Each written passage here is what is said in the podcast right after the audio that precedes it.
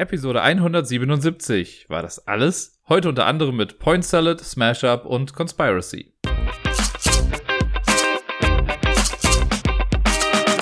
Herzlich willkommen zur neuesten Folge vom Ablagestapel und einen wunderschönen guten Abend, beziehungsweise einen guten Morgen oder guten Mittag oder wann auch immer ihr das hier hört.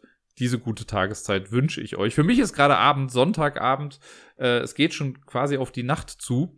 Und ich hatte nämlich die große Wahl. Entweder ich nehme das Ganze jetzt Sonntagabend noch auf und bringe noch ein bisschen Energie auf, um das alles fertig zu machen und haue es dann direkt raus. Oder ich stelle mir den Wecker am Montag mal und da hört der Plan halt eigentlich auch schon auf. Ne? Weil, let's face it, ich müsste halt, also weil ich werde es morgen sonst nachmittags nicht schaffen, nach der Arbeit, weil ich morgen wieder normal arbeiten gehen muss. Spoiler für später. Ähm, und dann komme ich irgendwie erst um halb fünf, fünf oder so wieder nach Hause. Dann will ich erstmal Zeit mit dem Miepel verbringen. Und dann ist halt auch schon Lampelusa. Deswegen müsste ich mir eigentlich den Wecker auf 7 Uhr oder so stellen, damit ich das Ganze noch bis 9 Uhr fertig bekomme, mich dann fertig machen kann und dann auf die Arbeit gehen kann. Keine großartig attraktive Option. Deswegen habe ich mir gedacht, komm, ich, äh, auch wenn ich gerade, ehrlich gesagt, nicht ganz so die Motivation hatte, setze ich mich jetzt trotzdem nochmal hin und äh, laber einfach mal drauf los. In der Regel kommt die Motivation und der Spaß an der Sache dann ja auch, sobald ich anfange. Ich merke auch gerade schon, dass ich ja dann doch wieder Lust habe. Ich laber schon viel zu lange, ne? Ich habe letzte Woche wieder so ein bisschen was gespielt und äh, da waren noch ein paar neue Sachen dabei, ein paar tolle Sachen, an denen ich euch gerne, an denen ich euch gerne teilhaben lassen wollen würde. Ist der Satz korrekt? Bin mir gerade nicht sicher. Es ist ja schon spät. Das kann ich heute immer als Ausrede benutzen. Das ist total super.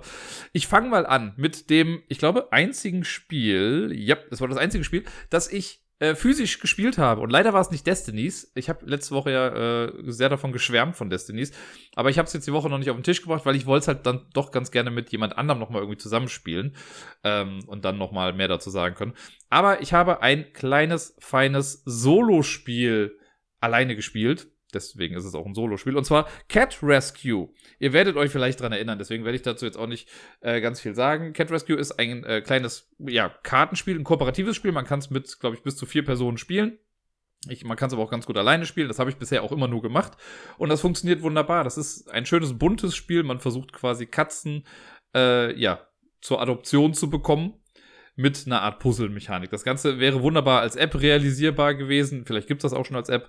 Und ähm, ja, jetzt gibt es das eben halt als, als Brettspielversion.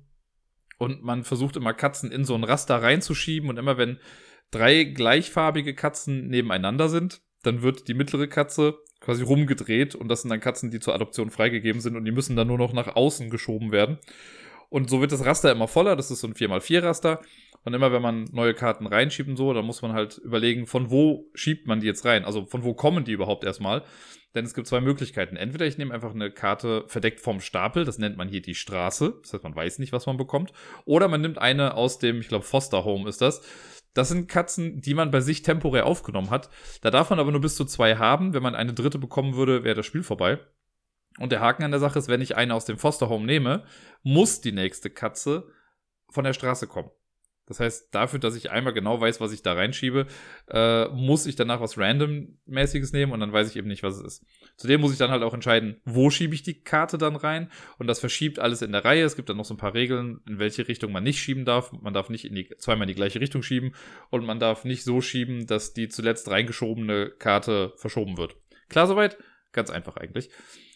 Ja, und so spielt man das einfach durch und entweder verliert man, indem man eben das Raster komplett voll hat zum Beispiel, oder man kriegt die dritte Katze äh, in sein Fosterhome.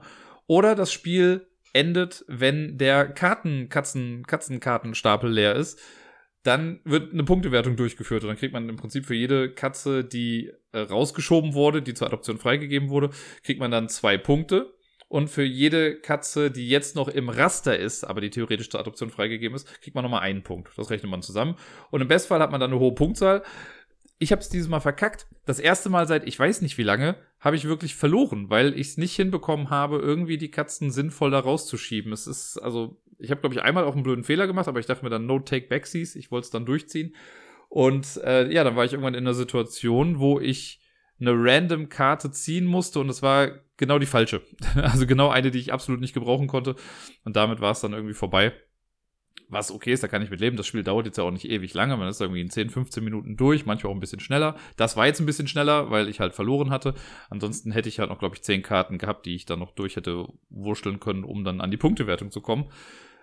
ist ein tolles Spiel. Ich habe es ja jetzt hier auch schon ein paar Mal im Podcast erwähnt, deswegen äh, spare ich mir jetzt noch weitere Lobeshymnen. Aber ich hätte es anfangs echt nicht gedacht. Ich habe es mir ja mal mitgenommen, weil ich dachte, ja, okay, komm, sieht ganz süß aus und man kann es alleine spielen. Probier's es mal. Und es ist ja schon so eine Art, ich, ich sage jetzt mal Dauerbrenner geworden im letzten Jahr, weil seitdem ich es habe, kommt es ja auch wirklich regelmäßig irgendwie auf den Tisch oder in dem Fall auf den Boden.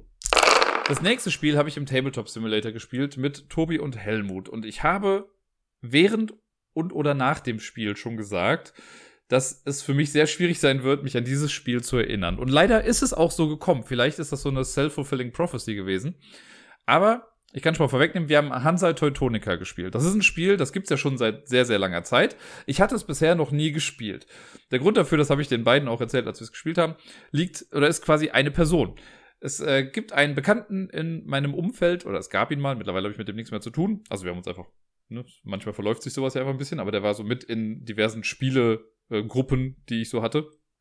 Und der hat die tolle Eigenschaft, Spiele so zu verkaufen, dass ich null Bock habe, das auszuprobieren. Er ist single-handedly auch dafür verantwortlich, dass ich keinen Bock hatte, Terraforming Mars zu spielen. Ihr wisst ja mittlerweile, ne, ich würde der Sache auch mal eine Chance geben und ich bin mir auch relativ sicher, dass mir das auch gefallen wird. Aber er hat das damals mit seinem Pitch, wie ich das dann immer nenne, direkt verkackt. Wo er meinte, ey Dirk, willst du Terraforming Mars mitspielen? Ist gerade Nummer eins auf der Hotlist der Messe oder sonst irgendwie sowas. Und mit dieser, weißt du, so einer Hype-Aussage, damit kriegt man mich halt null. Ich hasse ja, also was heißt ich hasse Hypes? Es gibt eine ganze Menge Hypes, bei denen ich auch ganz vorne hupend mit dem Hype-Train sitze. Aber bei manchen Sachen denke ich mir nur so, nö, das ist genauso wie die Watchmen-Comics. Hab ich jahrelang nicht gelesen, einfach weil alle immer gesagt haben, boah, die musst du lesen. Einen feuchten Pups muss ich. Naja. Er hat dann auch damals bei einem öffentlichen Spieleabend, den ich hier so in Köln damit organisiert hatte, war er dann und hatte Hansa Teutonica dabei. So, das Spiel an sich sieht ja jetzt erstmal nach, ich sag mal, einem klassischen Brettspiel aus. So hat das irgendwie schon aufgebaut, da saßen schon, also sie saßen zu dritt da und ich hätte noch mitspielen können. Dann meinte, ey Dirk, hast du Bock mitzuspielen? Ist ein Spiel, was komplett ohne Random Elements auskommt. Er ist Amerikaner, muss ich dazu sagen. Und wo ich ihm dachte, was daran soll mich jetzt irgendwie zu diesem Spiel bringen? Das sagt doch nichts über das Spiel aus irgendwie und nichts über das Gefühl. Und da hat ich einfach keinen Bock drauf. Und irgendwie hat sich diese Emotion, die ich da hatte, ich rede gerade wahrscheinlich länger über das Ganze im Vorfeld als über das Spiel gleich selbst, aber egal. Diese Emotion, die ich da hatte, hat sich einfach so hart mit dem Spiel an sich verknüpft, dass ich einfach nie Bock hatte, dieses Spiel zu spielen. Ich habe nicht mal ein, also wirklich, es kam nie irgendwann der Gedanke von wegen, ah ja komm, probierst das doch mal, ne? So wie bei Terraforming Mars, da hat's ja dann irgendwann mal geklappt, aber ich weiß nicht. Hansa Teutonica, ich wusste, es existiert, aber bisher waren wir auch ganz glücklich ohne einander. Enter Tobi. Nein, Tobi meinte, er würde es mir ganz gerne mal zeigen. Da dachte ich mir so, komm, okay, ne? Lass dich mal eines Besseren belehren. Vielleicht ist es ja ganz gut, das Spiel. So, wir haben es zusammen gespielt. Zu dritt, wie gesagt. Mit einem, das muss man auch dazu sagen, das Modul, äh, mit dem wir gespielt haben im Tabletop Simulator, das war komplett durchgeskriptet, aber relativ schwierig. Also das war fast schon eher so, als hätte man es bei Boardgame Arena gespielt, weil man konnte nichts frei bewegen. Man musste immer auf irgendwelche Buttons drücken und dann irgendwie was machen. Das war nicht so ganz einsteigerfreundlich. Aber hat doch auch irgendwie wieder ein bisschen geholfen, weil ich halt, also ich als absoluter Noob, so ein bisschen durchgeleitet wurde in der Sache. Hansa Teutonica. Ich habe lustigerweise auch gesagt, wenn ich mich an das Spielbrett erinnern möchte, wenn ich hier drüber spreche, ich wusste ja schon, dass ich hier im Podcast drüber reden werde, werde ich 100 Pro das Board von Ton und Taxis im Kopf haben. Und so war es dann auch. Ich saß hier eben und dachte so, ja, das Board, die verschiedenen Bundesländer, bla bla bla. Und dann war so, ah nee, das war Ton und Taxis. Aber es ist sich halt auch relativ ähnlich. Man spielt in Hansa Teutonica auf einer Deutschlandkarte mit altertümlichen äh, Namen, Beschriftungen und sonst irgendwas. Das ist alles relativ so braun gehalten, so quasi so Sepiatöne. Es gibt ein paar wichtige Städte, Köln ist dabei, es gibt ein paar unwichtige Städte, Münster ist dabei, sowas. Und äh, ja, man versucht im Prinzip Handelsrouten zu bauen. Auch das war schon wieder so Ton- und Taxis-mäßig, weil bei Ton- und Taxis ist man ja auch quasi dabei, quasi Postwege zu errichten, aber hier sind es halt Handelsrouten, glaube ich zumindest. Es ist alles ein bisschen abstrakt. Wenn man am Zug ist, kann man im Prinzip zu Beginn zwei, oder man hat zwei Aktionen. Es gibt verschiedene Aktionssachen, die man machen kann. Man kann Routen ausbauen, da kann man dann so Häuser, also entweder, äh, nicht Häuser, da kann man entweder Würfel draufsetzen oder Scheiben. Und Scheiben sind ein bisschen stärker als Würfel, also quasi zählt eine Scheibe so viel wie zwei Würfel und so, das kann man dann da draufsetzen. Wenn man eine Route komplett abschließt, also wenn die ganze Route aus eigener, aus der eigenen Farbe besteht, dann kann man auf eine der Endstädte dann auch einen Würfel oder eine Scheibe setzen, je nachdem, wofür gerade Platz da ist. Und das gibt einem am Ende dann nochmal irgendwie Punkte. Es gibt aber auch Städte, bei denen kriegt man dann nochmal einen besonderen Bonus, wenn man die Route abgeschlossen hat. Weil die ganzen Aktionen, die man so grundlegend erstmal hat, die kann man im Laufe des Spiels alle noch besser machen. Also wie gesagt, man startet ja auch mit zwei Aktionen. Es gibt aber auch so eine Route, wenn man die so nach und nach verbessert, hat man mehr Aktionen später. Das heißt, man kann mal auch drei oder vier Sachen machen. Dann äh, gibt es, für eine Endwertung gibt's auch eine Sache, das kann man so nach und nach verbessern. Am Ende kriegt man nämlich für jede, oder es gibt so eine Netzwerkwertung, so nennt man das, glaube ich. Und dann hat man äh, einen so ein, auf seinem Playerboard, was man so vor sich hat. Das sieht aus wie so ein Schreibtisch. Ist eine ganz nette, klassische Grafik. Es ändert so ein bisschen an Village und so. Ähm, glaube ich auch der gleiche äh, hier Illustrator dann wahrscheinlich, dessen Name mir gerade nicht einfallen möchte. Irgendjemand wird mich schon darauf hinweisen. Und äh, da sind dann so Schlüssel.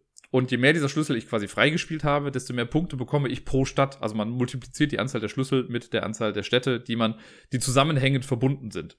Da hatte ich relativ wenig. Also ich habe das Spiel auch mit Ach und Krach verloren, das kann man noch dazu sagen. Ähm, aber das ist eigentlich ganz nett, so diese Netzwerksache. Aber ja, da war ich halt scheiße. Dann, äh, was gibt's da noch? Es gibt eine Aktion, wenn man neue Leute anheuern möchte, weil irgendwann gehen einem quasi die Arbeiter aus.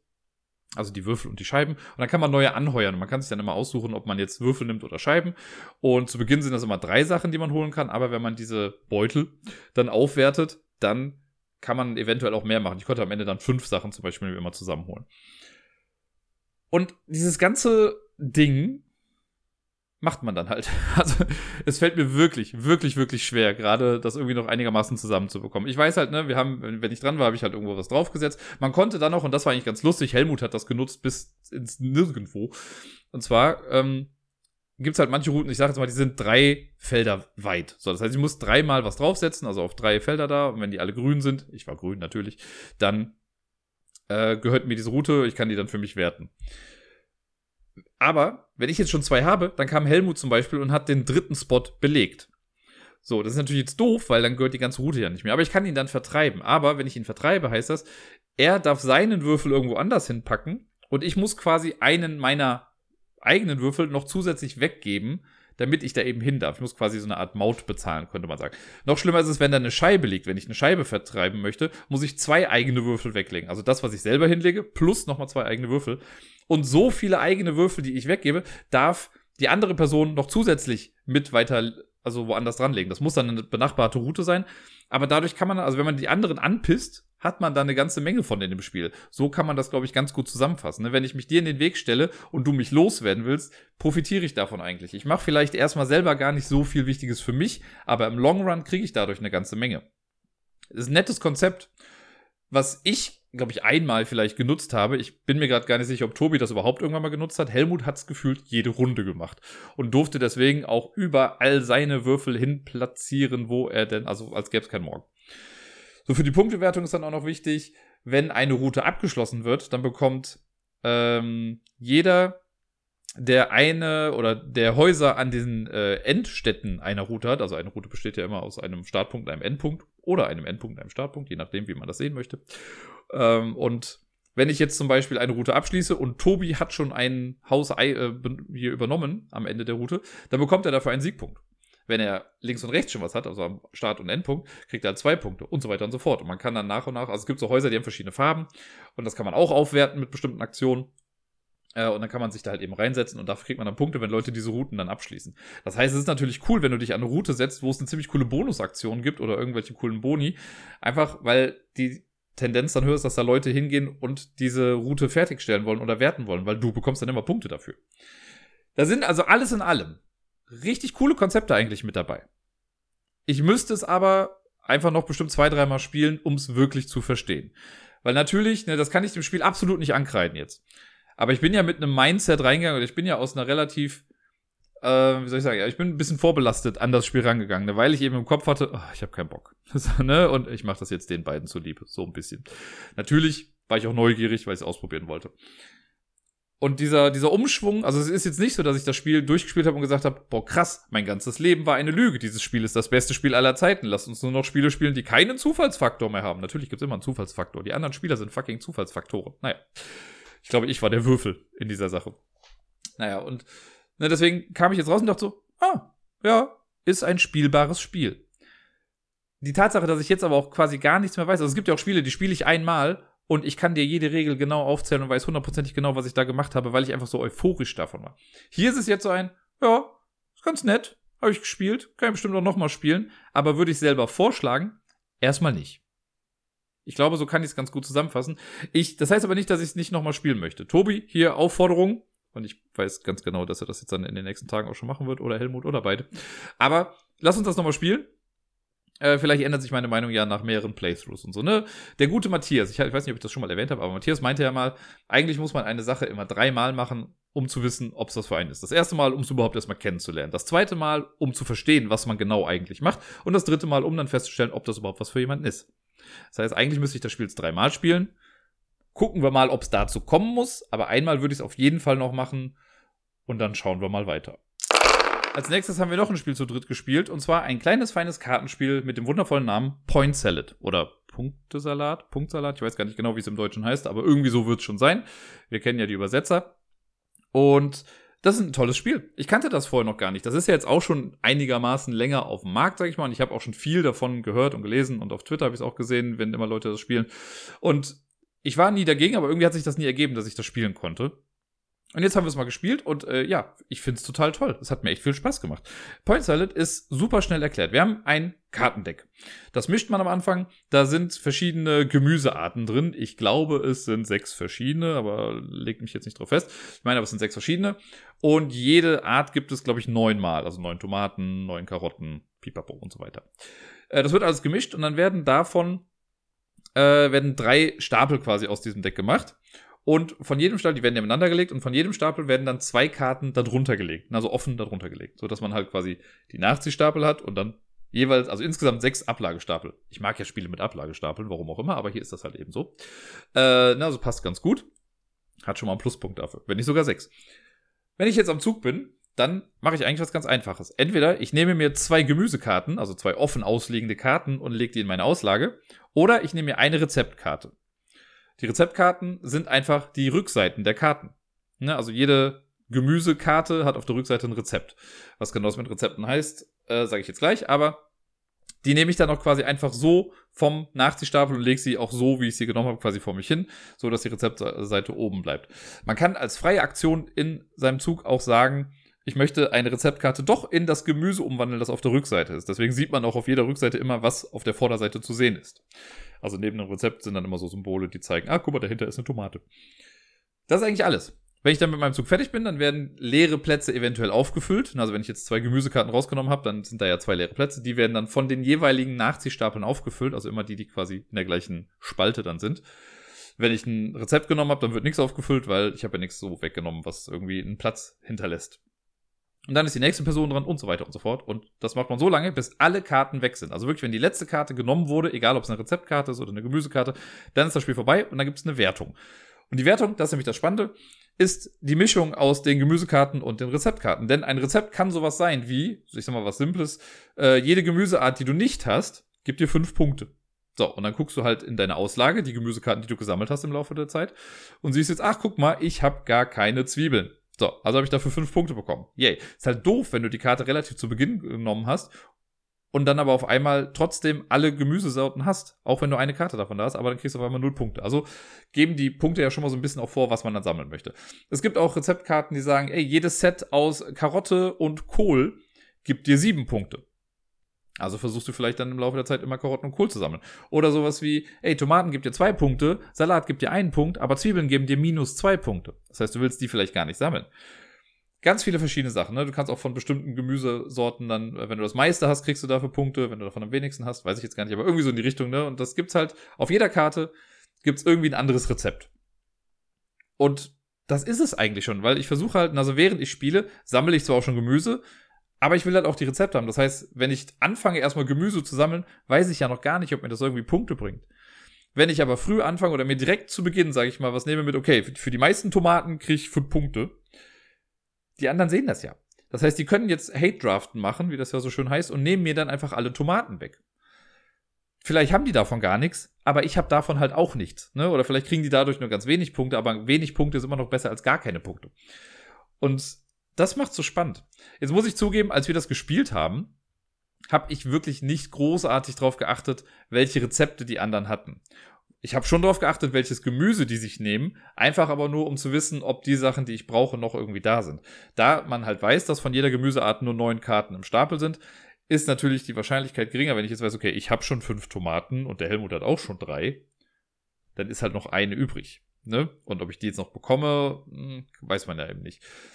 Hinzu kommt ja noch, dass ja auch manche Gemüsearten dann als Rezept irgendwo verwurschtelt sind. Natürlich kann man das quasi dann auch noch sehen, weil man sieht ja die Rückseiten und da steht ja drauf, welches äh, Gemüse da noch drin ist. Aber das alles nachzuhalten wird schon fast wieder ein bisschen viel, aber so ein bisschen sollte man vielleicht schon links und rechts mal gucken, was da noch so abgeht.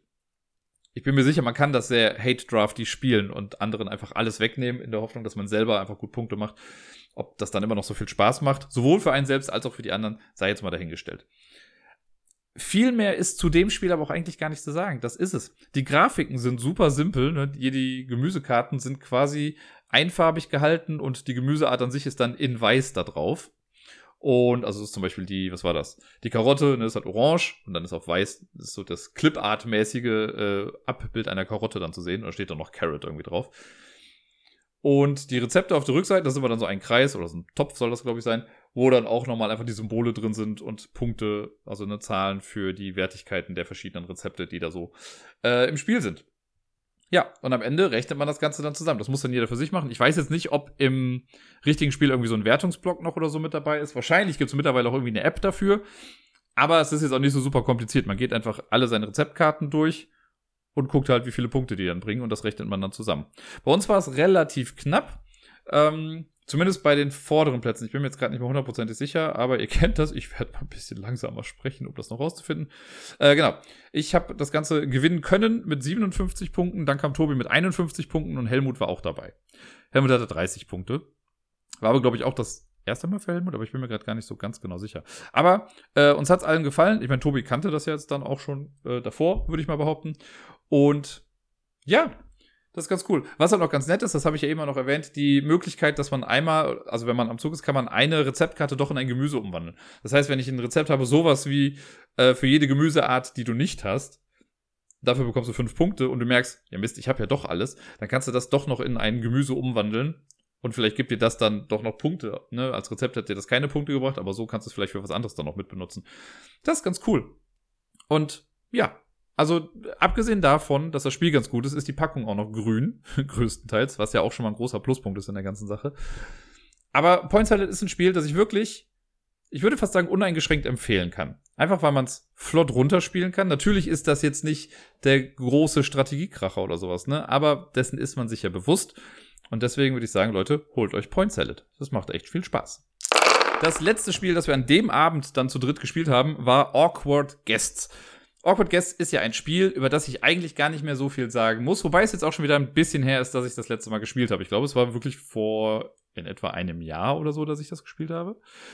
Ähm, deswegen möchte ich hier nochmal sagen, dass Awkward Guest das beste Whodunit-Spiel ist, das es so gibt. Ein Whodunit-Spiel, sagt ihr? Was ist das denn? Ja, ein Spiel, bei dem man rausfinden muss, wer einen Mord begonnen hat. Bego begonnen hat? Wer jemanden getötet hat. So. Wir wissen, wer getötet ist. Mr., ich weiß gar nicht, wer da heißt, Mr. Walter oder was auch immer der ist tot, der wurde in seinem Arbeitszimmer umgebracht und wir versuchen das jetzt in bester Cluedo-Manier rauszubekommen. Und zwar versuchen wir rauszufinden, wer war es, womit wurde die Person umgebracht. Wir versuchen nicht den Ort rauszufinden, weil wir wissen schon, wo die, der Typ liegt. Aber wir versuchen noch das Motiv rauszufinden. Jede Person, die es äh, potenziell sein kann, hat nämlich äh, drei Motive und eins davon ist dann das Richtige. Das heißt, wenn man die Person weiß, muss man nur noch das Motiv einschränken und rausfinden, mit welcher Waffe das da war. Awkward Guests besticht durch das Spielsystem dahinter. Das macht echt eine ganze Menge Spaß. Ich bin ja generell ein großer Freund von Mysterien und Kriminalfällen und sonst irgendwie was. Alleine, also das Thema an sich finde ich schon ganz cool. Deswegen ist auch Cluedo bei mir immer ein Spiel, was ich trotz allem noch ganz gerne spiele, auch wenn es halt Roll and Move hat und das hin und wieder ein bisschen nervt. Hier gibt's kein Roll and Move. Hier ist das quasi komplett auf die Deduktion und auf die Ermittlung beschränkt. Mit einem ganz coolen Twist, denn man bietet Informationen an und hofft, dass man gute Informationen zurückbekommt. Ähm, es gibt ein großes Deck, bestehend eigentlich aus 243 Karten, die sind im Spiel drin. Und zu Beginn jeder Partie sucht man sich einen Fall raus. Im Regelbuch stehen welche und es gibt noch eine App, die einem das sonst auch sagt. Und die sagt einem dann, welche Karten man aus diesem Stapel rausholen muss. Normalerweise stehen auf den Rückseiten halt auch die Kartennummern drauf. So, das ist am Anfang ein bisschen Arbeit, ne, weil 70 Karten erstmal aus dem Stapel rauszubekommen, dauert halt ein kleines bisschen. Aber wenn man das gemacht hat, man darf die sich ja natürlich auch nicht angucken, dann hat man ein Deck aus 70 Karten, das wird gemischt jeder bekommt sechs Karten auf die Hand. Und da sind dann Informationen drauf, die man schon mal einträgt. Ne? Das kann sowas sein wie, okay, du weißt, diese paar Waffen können es nicht sein, die Person hat sich dort aufgehalten und so weiter und so fort. Das trägt man alles auf seine, seiner kleinen Übersicht ein. Man hat so ein Blatt vor sich, wo alles drauf ist. Und dann geht's los. Dann beginnt eine Person, der Most Awkward Guest, Tobi hat angefangen, und fragt nach zwei Dingen. Es gibt die verschiedenen, also man kann nach den Räumen im Haus fragen und man kann nach den Suspects fragen, also nach den Verdächtigen. Es gibt insgesamt, also ich sag mal, es gibt sechs Verdächtige, nach denen man fragen kann. Eins davon ist allerdings ein Zwillingspaar. Ne, die sind auch immer so nummeriert oder buchstabiert, wie, äh, wie der Anfangsbuchstabe des Nachnamens ist. Aber die Berwick Sisters, das sind halt zwei. Was wichtig ist, ist, weil man bekommt manf äh, manchmal Informationen wie, ja, in dem Raum haben sich drei Leute aufgehalten. Das kann dann sein, dass das drei Individuen sind oder ein Individuum und die Berwick Sisters, weil die halt immer zusammen rumlaufen. Das macht das Ganze relativ spannend, wie ich finde. So, jetzt sage ich zum Beispiel, okay, ich möchte was wissen über die Küche und über die Berwick Sisters. Die anderen gucken dann in ihren Handkarten nach, ob sie Karten haben, die sich darauf beziehen. Damit das Ganze ein bisschen einfacher ist, gibt's oben rechts immer so eine kleine, ein kleines Fenster auf jeder Karte, wo dann draufsteht, zu welcher Kategorie das gehört. Weil es gibt manchmal Hinweise, die sind gar nicht so eindeutig äh, zu einer bestimmten Sache, aber dann steht da, wenn das oben rechts draufsteht, wenn jetzt irgendwie ein Hinweis ist zu, ich sag, zur Klospülung und oben rechts steht aber Berwick Sisters, dann kann man das dafür benutzen. So, jetzt guckt Tobi in seine Karten, sieht so, ach guck mal hier, ich habe eine Karte für die Küche. Dann legt er die verdeckt hin und guckt aber vorher noch, was für eine Wertigkeit diese Karte hat. Denn die Karten oder die Hinweise haben immer eine Wertigkeit von 1, 2 oder 3. Die Karte legt er dann hin und sagt so, diese eine Karte hat die Wertigkeit von 2. Helmut guckt sich seine Karten an und sieht, ach guck mal, ich habe hier einmal was für die Burbick Sisters und für die Küche, sogar zwei Karten. Legt alle drei Karten also hin und zusammengerechnet haben die vielleicht einen Wert von 6 die Sachen, die da draufstehen. So, das sagen die mir. Also ich weiß gar nicht, was die Hinweise sind, aber ich weiß, Tobi gibt mir eine Karte mit dem Wert 2, Helmut gibt mir drei Karten mit dem Wert 6. Jetzt ist es an mir. Jetzt kann ich entscheiden, mit wem ich tauschen möchte. Ich kann entweder mit beiden tauschen, ich kann auch sagen, ich möchte gar nichts haben, oder ich tausche nur mit einer Person. Tauschen funktioniert ganz einfach. Ich gebe der Person aus meiner Kartenhand einfach den gleichen Wert an Hinweisen zurück. Bei Tobi wäre es jetzt ja zum Beispiel, er hatte eine Karte mit dem Wert 2. Das heißt, ich könnte ihm einfach eine Karte mit dem Wert 2 geben und dann sind wir quitt. Ne, dann haben wir beide jeweils eine neue Karte bekommen und äh, wir streichen das ab, was wir da haben, irgendwie und dann tragen das zu unseren Informationen dazu. Ich könnte ihm aber theoretisch auch zwei Karten mit dem Wert von 1 geben. Ne, wenn ich es gerade irgendwie nicht anders habe, wenn ich es nicht anders passend habe, dann kriegt er halt zwei Karten. Und es ist schon so, dass die einer Hinweise jetzt eher etwas gröber gefasst sind. Ne? Und so Zweier- und Dreier-Hinweise sind dann schon etwas konkreter, deswegen haben die auch eine höhere Wertigkeit. Bei Helmut wäre es jetzt auch so, ne, es gibt ja solche Dreierkarten. Es kann ja sein, dass er jetzt, wenn er mir die, was habe ich gesagt, er hat mir drei Karten mit dem Wert äh, 6 gegeben insgesamt. Kann jetzt sein, dass er zum Beispiel eine Zweierkarte hat, eine Dreierkarte, eine Einerkarte. So, vielleicht habe ich jetzt aber auch nur zwei Dreierkarten, um auf sechs zu kommen, nachdem ich mit Tobi jetzt getauscht habe. Denn die Karten, die ich von Tobi eventuell bekommen habe, darf ich nicht gleichzeitig auch für den Tausch wieder benutzen. Also man macht die Tausch quasi gleichzeitig. Das heißt, von Helmut kriege ich vielleicht drei Karten, ich gebe ihm aber nur zwei Karten, aber dafür sind das halt handfeste Beweise, also richtig gute Sachen. Das tauscht man dann quasi und dann äh, trägt man das alles ein und dann ist die nächste Person erstmal dran und fragt auch nach zwei bestimmten Sachen. Nachdem alle gefragt haben, nachdem alle einmal die Chance hatten, nach Hinweisen zu fragen, gibt es die Solution Phase. Jeder hat so ein kleines Token vor sich liegen und einmal mit einer weißen Seite und mit so einer Sepia-Seite. Das nimmt man in die Hand, und bei 1, 2, 3 decken das quasi alle auf. Wenn alle oder wenn man die weiße Seite oben hat, dann heißt das, ich möchte den Fall jetzt lösen. Hat man die andere Seite oben, die dunklere Seite, dann heißt das, äh, ich habe noch nicht alles, ich möchte weitermachen. Normalerweise in den ersten fünf Runden, würde ich mal sagen, äh, zeigt man eh nur die dunkle Seite, weil man hat halt noch nicht so viel.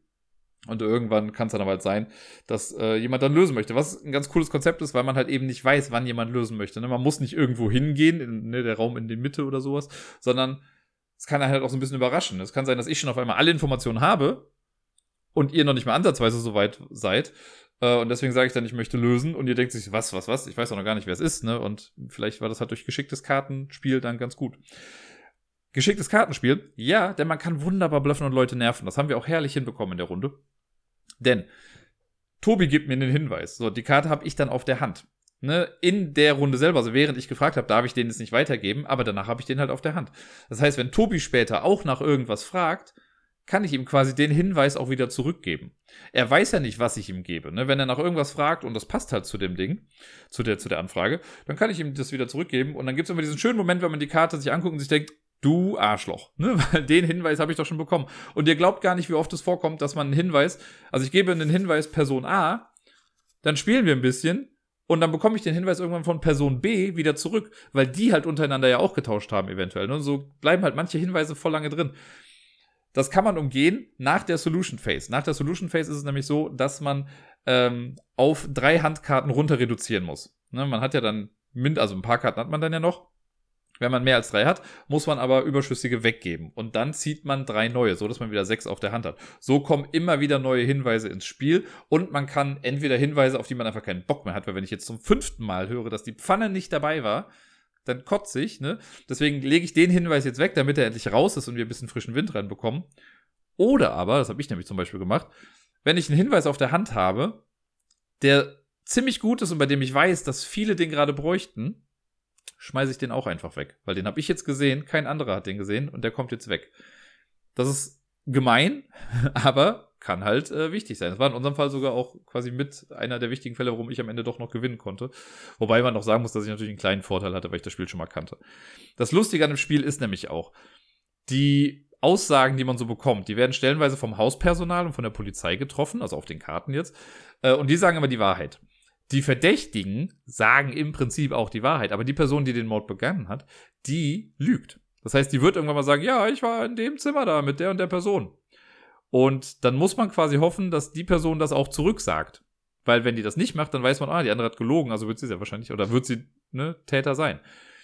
Und dann muss man auch noch gucken, wo ist die Person lang gegangen. Es ist nicht so, dass einfach nur die Mordwaffe reicht, sondern man kriegt später auch gesagt, ja, hier zwischen den beiden Räumen ist aber niemand lang gegangen.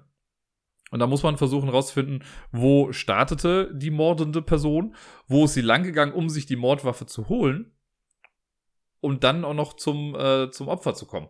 Wenn ich nämlich weiß, es war die Shotgun, mit der geschossen wurde und sie ist im, was war es, im Trophy Room oder so, aber die Person, die ich im Verdacht habe, kann da gar nicht hingekommen sein, weil alle Wege dahin irgendwie abgeschlossen sind, dann wird es nicht gewesen sein, weil die Person muss einen logischen Weg finden von ihrem Startpunkt zur Waffe und zum, zu der Person, die getötet wurde.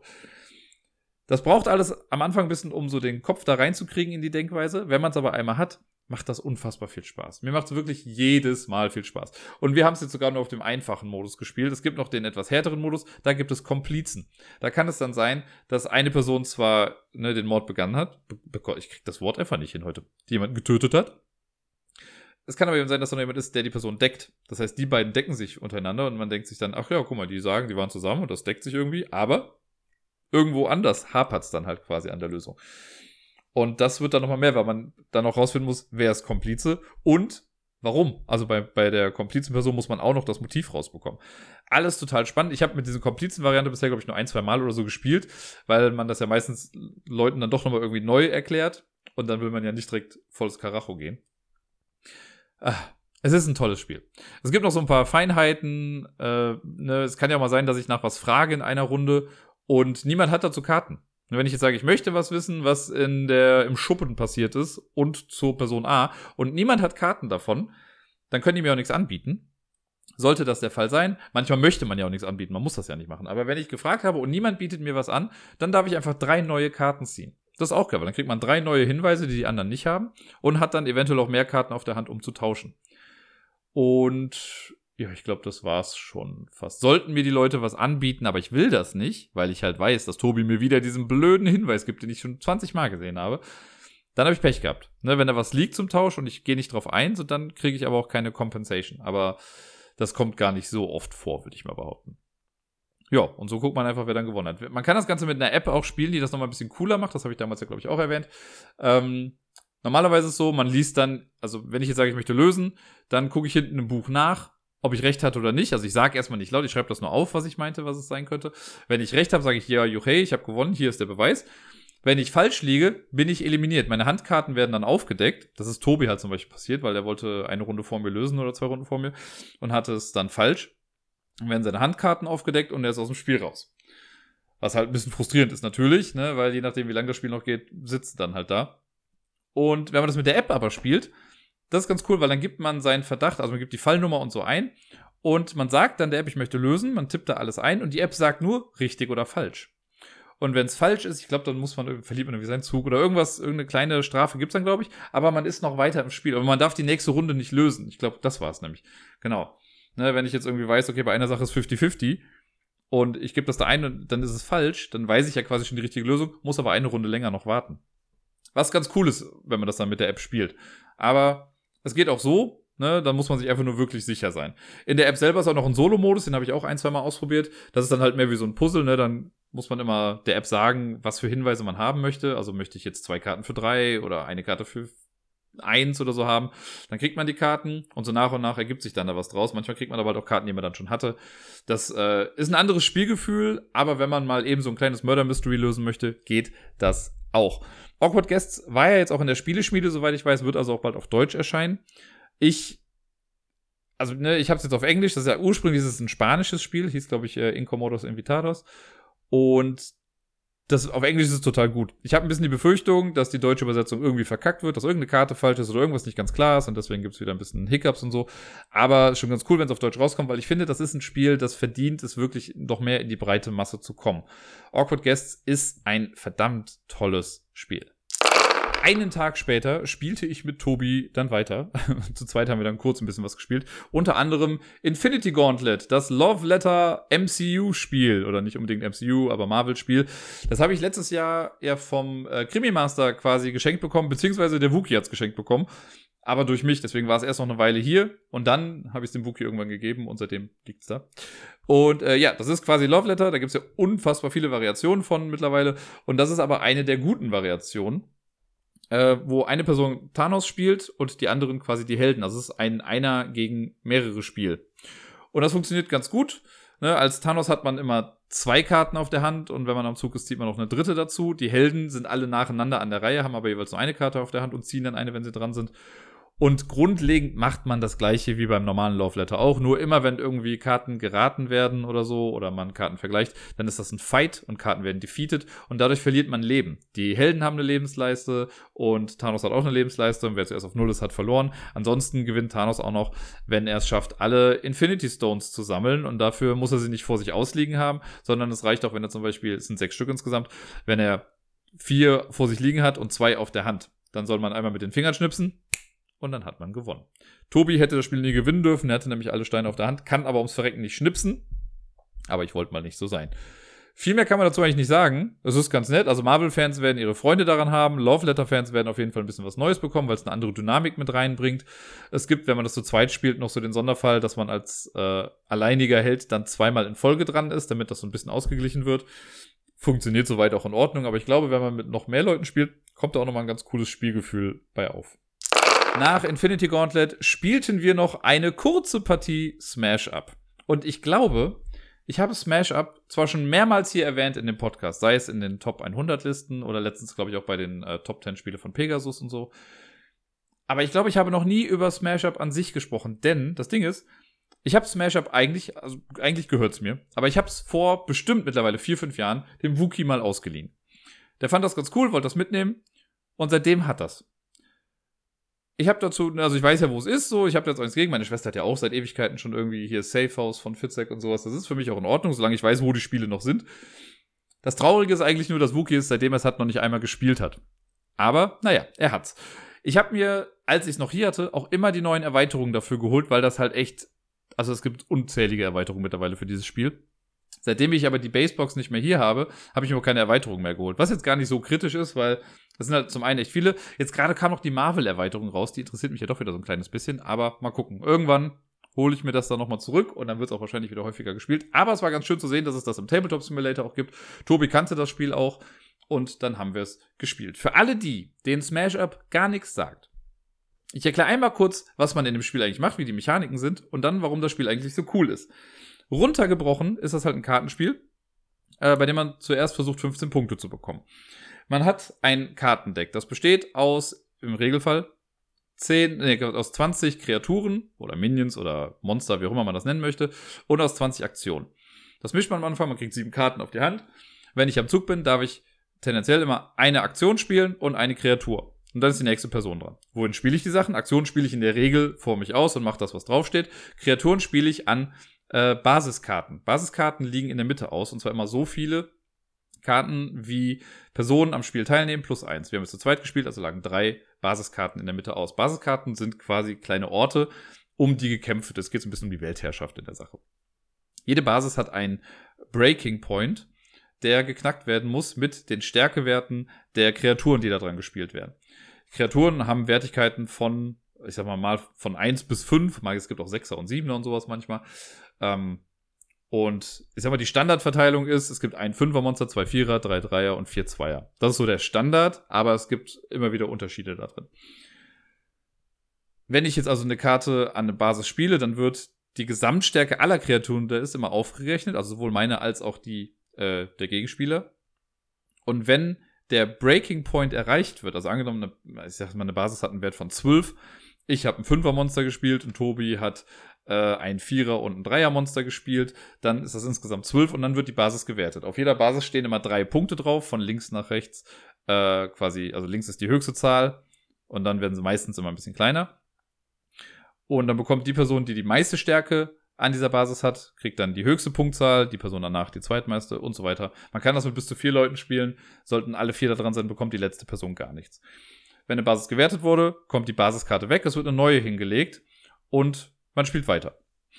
Wenn man mit seinem Zug fertig ist, zieht man zwei Karten nach und wenn man dann mehr als zehn Karten hat, muss man Karten abwerfen. Das ist so das grobe Spiel klingt erstmal gar nicht so spektakulär. Ne? An sich ist es ist ein solides Grundgerüst. Was Smash Up aber ganz cool hat und was den Titel des Spiels quasi auch so ein bisschen, äh, wie soll ich sagen, äh, äh, verifiziert, validiert, was auch immer, ist, dass man zu Beginn, ich habe ja gesagt, man hat ein Kartendeck aus 40 Karten, ne, 20 Kreaturen, 20 Aktionen, man sucht sich zu Beginn zwei verschiedene Fraktionen aus. Jede Fraktion hat ein eigenes Deck, bestehend aus 20 Karten, also 10 Kreaturen und 10 Aktionen, Wobei es auch da wieder Unterschiede gibt. Es gibt auch die Disney, also die Prinzessinnen, sag ich mal, die haben, glaube ich, nur fünf Kreaturen und sonst nur Aktionen. Äh, es gibt welche, da gibt es mehr Kreaturen als Aktionen und so weiter. Jede Fraktion ist quasi eine Fraktion, die auch die Weltherrschaft haben möchte, aber weiß, dass sie es nicht alleine schafft und sich deswegen mit einer anderen zusammenschließt und das ist dann das Deck, mit dem man kämpft. Im Basisset gibt's acht verschiedene Fraktionen schon. Also allein das Basisset ist schon ganz cool. Da gibt's dann zum Beispiel, ich weiß nicht, ob ich sie alle noch zusammenbekomme, aber es gibt die Dinosaurier, es gibt die Zombies, die Aliens, die Piraten, die Ninjas, die Trickster, so ein bisschen das Elfenvolk, die Roboter und noch irgendein Volk, das mir gerade nicht. Die Zauberer. Die Zauberer, genau, die gibt's auch noch. So. Das heißt, es kann sein, mein, eine meiner Lieblingskombos sind halt die Aliens und die Zombies. Das ist einfach eine sehr starke Kombination in diesem Spiel. Nicht unschlagbar, aber es ist schon schwierig, gegen die anzutreten. So, dann nehme ich mir diese 22 Kartendecks, mische die zusammen, habe dann quasi ein Mash-up, haha, Smash-up, dieser beiden Sachen. Das heißt, ich habe dann die Zombie-Aliens oder die Alien-Zombies, wie man noch möchte. Dann kann es halt sein, dass ich in meinem Spiel mit den Zombie-Aliens gegen die Dinosaurier-Piraten kämpfe oder so. Und das hat sich ja so angeboten, dass das dann immer weiter erweitert wird. Das heißt, mit jeder neuen Erweiterung kamen in der Regel vier neue Fraktionen hinzu auch neue Bases und sowas, denn jede Fraktion hat quasi auch eigene Base-Karten oder Basiskarten, die dann mit reingemischt werden, die so thematisch dann irgendwie dazu passen. Und jede dieser Fraktionen hat einen eigenen Playstyle. Das ist ziemlich krass, weil mittlerweile wurde das halt, wie gesagt, tot erweitert, dieses Spiel. Und die haben sich immer wieder was Neues einfallen lassen. Allein im Basisspiel ist es auch schon so, ne? Wenn man mal die einzelnen Fraktionen durchgeht. Bei den Zombies ist es so, wer hätte es gedacht, die können oft Karten aus dem Ablagestapel wieder zurückholen, ne? Es stirbt halt nie komplett. Normalerweise, wenn Sachen im Ablagestapel sind, dann bleiben sie halt da, bis wieder neu gemischt wird. Zombies haben Karten, die Sachen rausholen oder die stärker werden, wenn bestimmte Sachen im Ablagestapel sind. Die Aliens sind gut im Entführen. Die können Karten wieder zurück auf die Hand schicken oder so, können Sachen austauschen und haben so ein paar Gadgets, die sie halt einfach stark machen. Laserwaffen und so ein Kram. Dinosaurier sind einfach nur fucking stark. Die haben zum Beispiel den T-Rex, der hat keine Fähigkeit, der hat aber eine Stärke von sieben. Ne, das ist somit eins der stärksten Monster in dem Spiel. Dann gibt es die Piraten. Piraten sind gut im Hin- und Herschiffen, denn es gibt, das war das erste Spiel, Smash Up war das erste Spiel, das mir wirklich die Unterschiede von verschiedenen Spielarten aufgeführt hat, ne? Weil es gibt den Unterschied zwischen ich spiele eine Karte, dann spiele ich sie halt aus der Hand, oder ich bewege eine Karte von A nach B. Und später kommen noch andere Sachen dann mit dazu, ne? Also wenn Karten gemoved werden oder geplayt werden und so weiter und so fort, sind die, Begriff, äh, die Begrifflichkeiten, Verzeihung, sind da einfach sehr wichtig. Und Piraten sind zum Beispiel gut im Hin und Her bewegen. Ne, spiele ich irgendwo hin und kann sie irgendwo hinschiffen und dann geben sie vielleicht auf einmal mehr Punkte. Die Ninjas kommen aus dem Nichts. Ne, da gibt's dann Karten wie, ja, bevor dies und jenes passiert, darfst du die Karte noch aus deiner Hand mit dazu spielen. Und auf einmal ändert sich dann vielleicht irgendwas. Die Magier sind total gut da drin, die Regeln so ein bisschen auf den Kopf zu spielen und dir extra Sachen zu geben im Zug. Ne, du darfst noch eine extra Aktion machen, spiel noch eine extra Kreatur, zieh eine Karte mehr am Ende und so weiter und so fort. Die Trickster sind super gut da drin, deinen Gegner ans Bein zu pinkeln. Ne? Dann kannst du irgendwas spielen, sagst du, okay, wenn der Gegner hier eine Kreatur spielt, ziehst du eine Karte. Oder die Stärke ist um eins reduziert und so weiter. Die Roboter sind quasi Replikatoren. Spielst du einen Roboter, spielst du noch einen Roboter, spielst du noch einen Roboter, spielst du noch einen Roboter, spielst eine Aktion, spielst noch einen Roboter. Kannst auf einmal super viele Armeen ne, von Robotern irgendwie machen und ganz schnell Bases irgendwie einnehmen und die anderen wissen gar nicht mehr, wo ihnen der Sinn steht. Habe ich jetzt noch irgendwas vergessen? Ich weiß es nicht. Aber ihr merkt schon alleine an, an dieser Beschreibung sind unterschiedliche Sachen da. Und dann mit jeder neuen Fraktion, die ins Spiel kam, sei es die Geister, die auf einmal besser waren, wenn du weniger Karten auf der Hand hast. Oder die Steampunk-Fraktion, die Bases mit Aktionen belegt, ne? weil es gibt dann später Fraktionen, die man auf die Basiskarten quasi spielt und die dann irgendwas geben. Es gab so viel Schissel, so viele Sachen, die sie sich haben einfallen lassen. Natürlich ist das so ein bisschen, ich nenne es mal den Yu-Gi-Oh! Faktor und Tobi meinte das auch, als wir es gespielt haben. Die ersten acht Fraktionen waren relativ simpel. Da stand nicht viel Text auf den Karten. Man hat eine Karte gespielt und wusste, was sie tut. Natürlich müssten sie, also mussten die im Laufe der Zeit immer so ein kleines bisschen komplexer werden, neue Keywords irgendwie einführen und so weiter, damit es halt frisch bleibt, damit neue Sachen reinkommen. Das war damals bei Yu-Gi-Oh! ähnlich. Ne? Die ersten Monster haben einen Satz drauf stehen gehabt und gut ist. Später, die Effekte, als ich das dann mal ein paar Jahre später mit Kindern nochmal gespielt habe, ey, da brauchst du ja eine Lupe, um den ganzen Text zu verstehen, der da irgendwie draufsteht. Ne? Ganz so krass ist es bei Smash Up nicht. Aber es ist schon so, dass ne, wir haben jetzt halt komplett mit neuen Fraktionen gespielt, die wir beide noch nicht kannten. Ich hatte die, jetzt muss ich noch mal überlegen, was hatte ich denn? Ich hatte die quasi Grimm's Fairy Tales, also diese Rotkäppchen so gedöns hatte ich, ähm, gemischt mit den Wikingern. Und Tobi hatte die, die Haie und die Drachen, was auch eine lustige Kombo war. Und da waren stellenweise halt schon Effekte, wo man echt nochmal lesen muss, okay, das heißt das, das heißt jenes. Und, und, und. und natürlich, Tobi hat dann immer gesagt, so jetzt weiß er wieder, warum er das nicht mehr so oft spielt, weil es halt so lange dauert.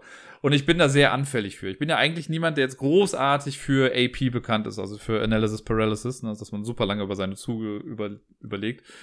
Bei Smash Up aber schon. Und das liegt einfach daran, ne, wenn du irgendwie deine Kartenhand siehst. Okay, wenn ich die Karte jetzt hier spiele, dann darf ich durch den Effekt kann ich die Karte dorthin schieben. Wenn die Karte verschoben wird, darf ich aus meiner Hand noch eine Karte dazulegen. Die Karte wieder erlaubt es mir, eine Karte zu vergraben. Wenn ich die Karte vergrabe, passiert dort das. Also es sind super viele Effekte, die manchmal ineinander wirken und mit jeder Erweiterung kamen halt noch mehr komplexe Sachen dann mit dazu. Ich mag das total einerseits, weil ich es liebe, mir so lange Züge irgendwie auszudenken oder halt die besten Sachen da irgendwie rauszubekommen. Kann aber auch total verstehen, dass Leute das nicht mögen. Also ich habe schon gemerkt, dass Tobi halt so ein bisschen aufs Gas drücken wollte ne? und dass er lieber ein bisschen schneller gespielt hätte. Und im Endeffekt war es eigentlich aber ganz cool, weil ich habe am Anfang habe ich gut geführt. Ich hatte eine gute Führung, ich habe die ganzen Basen, also Basiskarten, die habe ich dann irgendwie für mich entscheiden können. Und Tobi meinte irgendwann so, boah, du bist ja auch uneinholbar weit vorne. Und dann habe ich aber schon gesagt, so, ey, ja, gib aber nicht auf, bei Smash Up kann alles noch passieren. Und was ist? Er hat am Ende noch gewonnen manchmal, also die Karten oder die ganzen Fraktionen haben in der Regel halt immer so ein paar richtig gute Kombos, ne? Und manche Sachen greifen auch gut ineinander. Jede Fraktion untereinander funktioniert schon ganz gut. Also, ne, die Zombie-Karten funktionieren gut mit den Zombie-Karten und die Dinosaurier-Karten funktionieren gut mit den Dinosaurier-Karten. Aber sowas wie mit den Alien-Zombies funktioniert halt einfach auch mega gut. Ne? Und so findet man manchmal Synergien zwischen Fraktionen, wo dann auf einmal eine Karte was richtig Gutes macht mit einer Karte, die man schon ganz lange auf der Hand hat, die einem vielleicht total unwichtig erschien. Aber jetzt gerade ist die mega wichtig.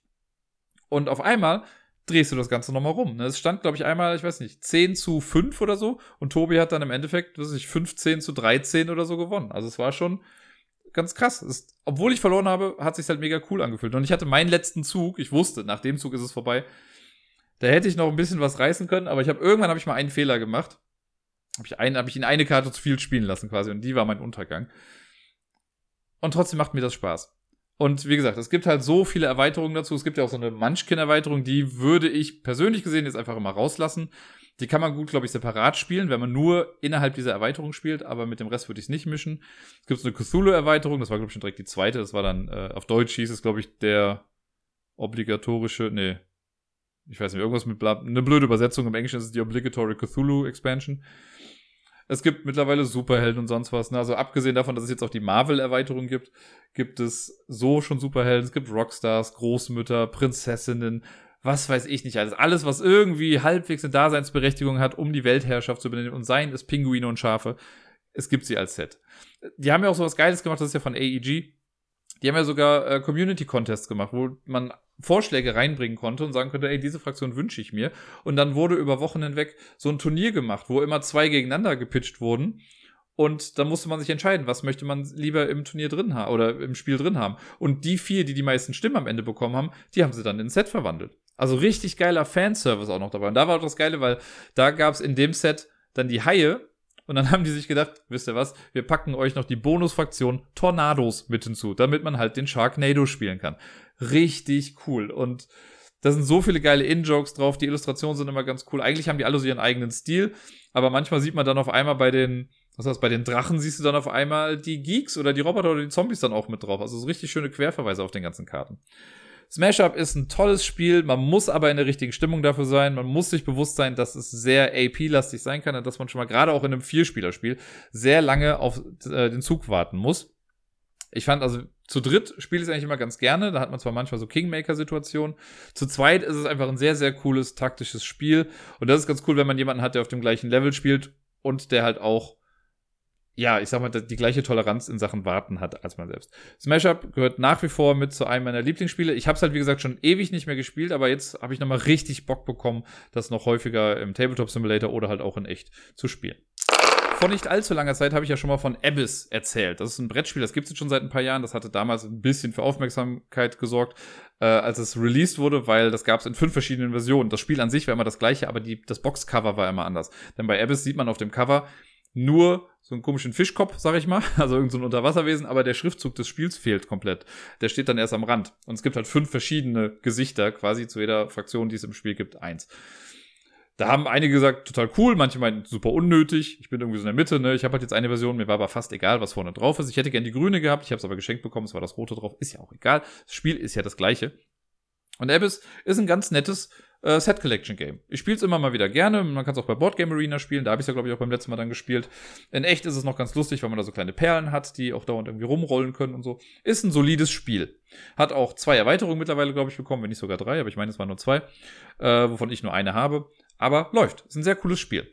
Und vor zwei oder drei Jahren, ich glaube, es war vor zwei Jahren, habe ich dann schon mal gesehen, ach guck mal, es soll einen Kartenspielableger dazu geben, also quasi ein bisschen kleinere, komprimiertere Version. Hatte das dann, glaube ich, auch auf der letzten Spielemesse gesehen, die in Präsenz stattgefunden hat.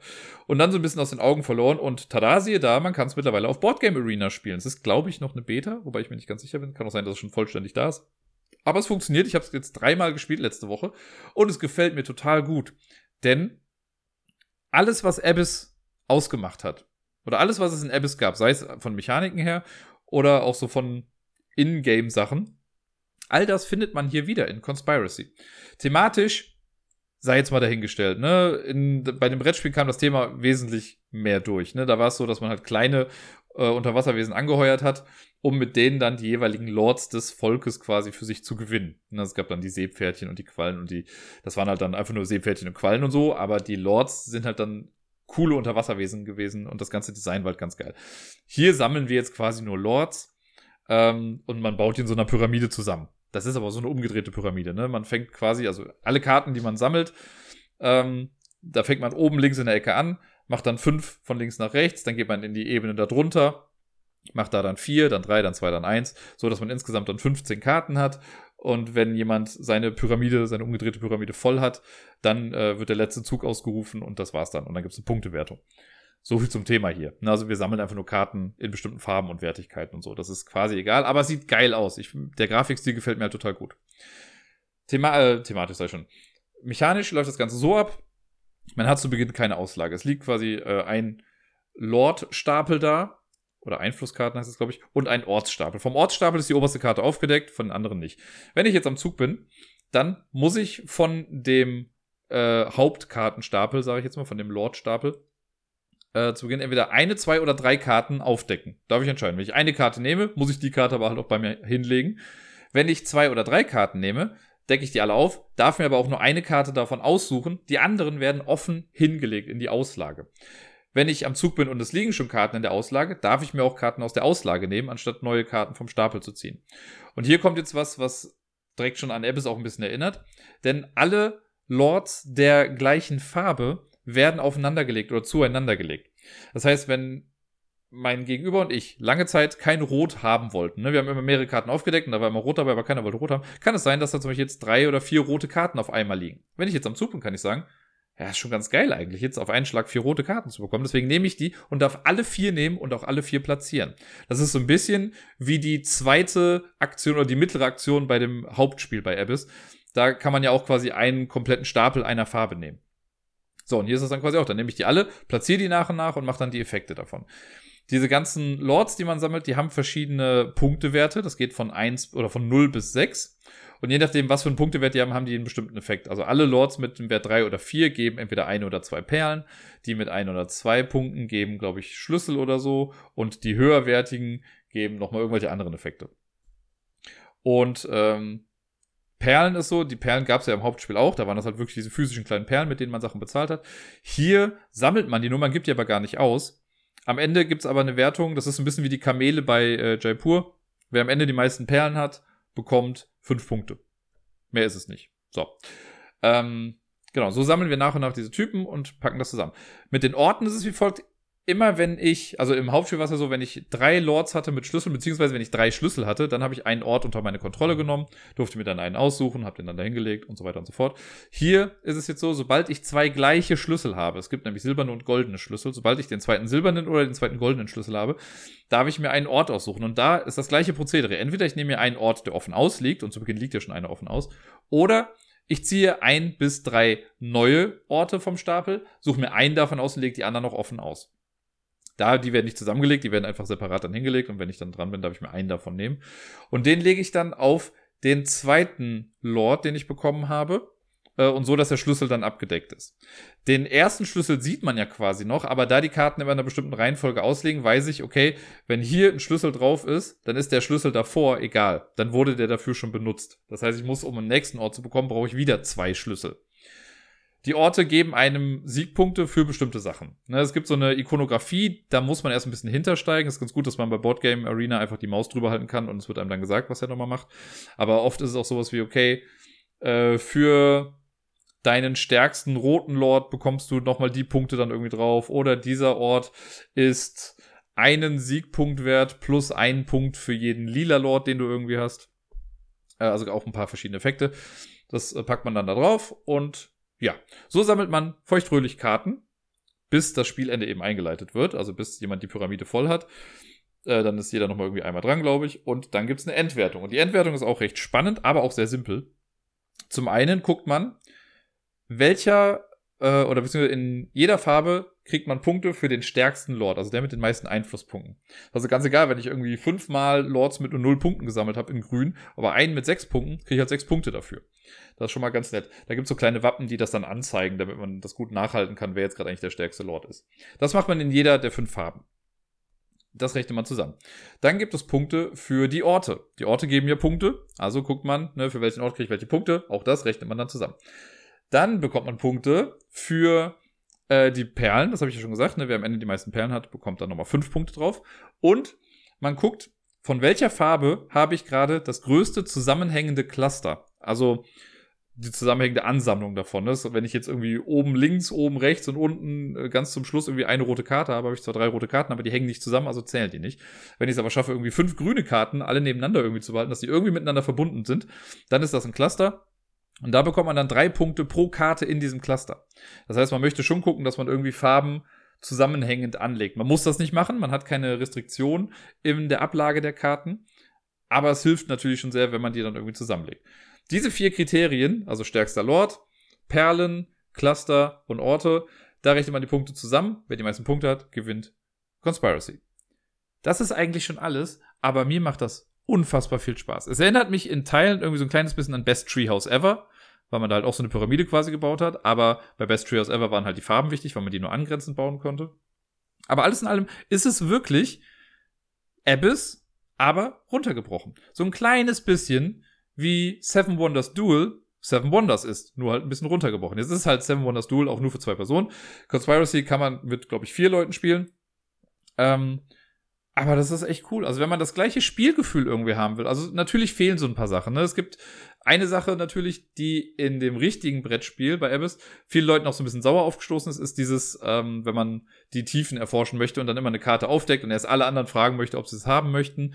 Und erst wenn alle sagen nö, dann kann man selber sagen, ob man es haben möchte oder nicht. Ansonsten deckt man eine neue Karte auf muss wieder erstmal alle anderen fragen und so weiter. Das dauert halt ein kleines bisschen. Aber es ist halt auch ein netter Push-Your-Luck-Faktor, den man quasi da hat. Das fällt komplett weg. Das gibt's hier halt nicht.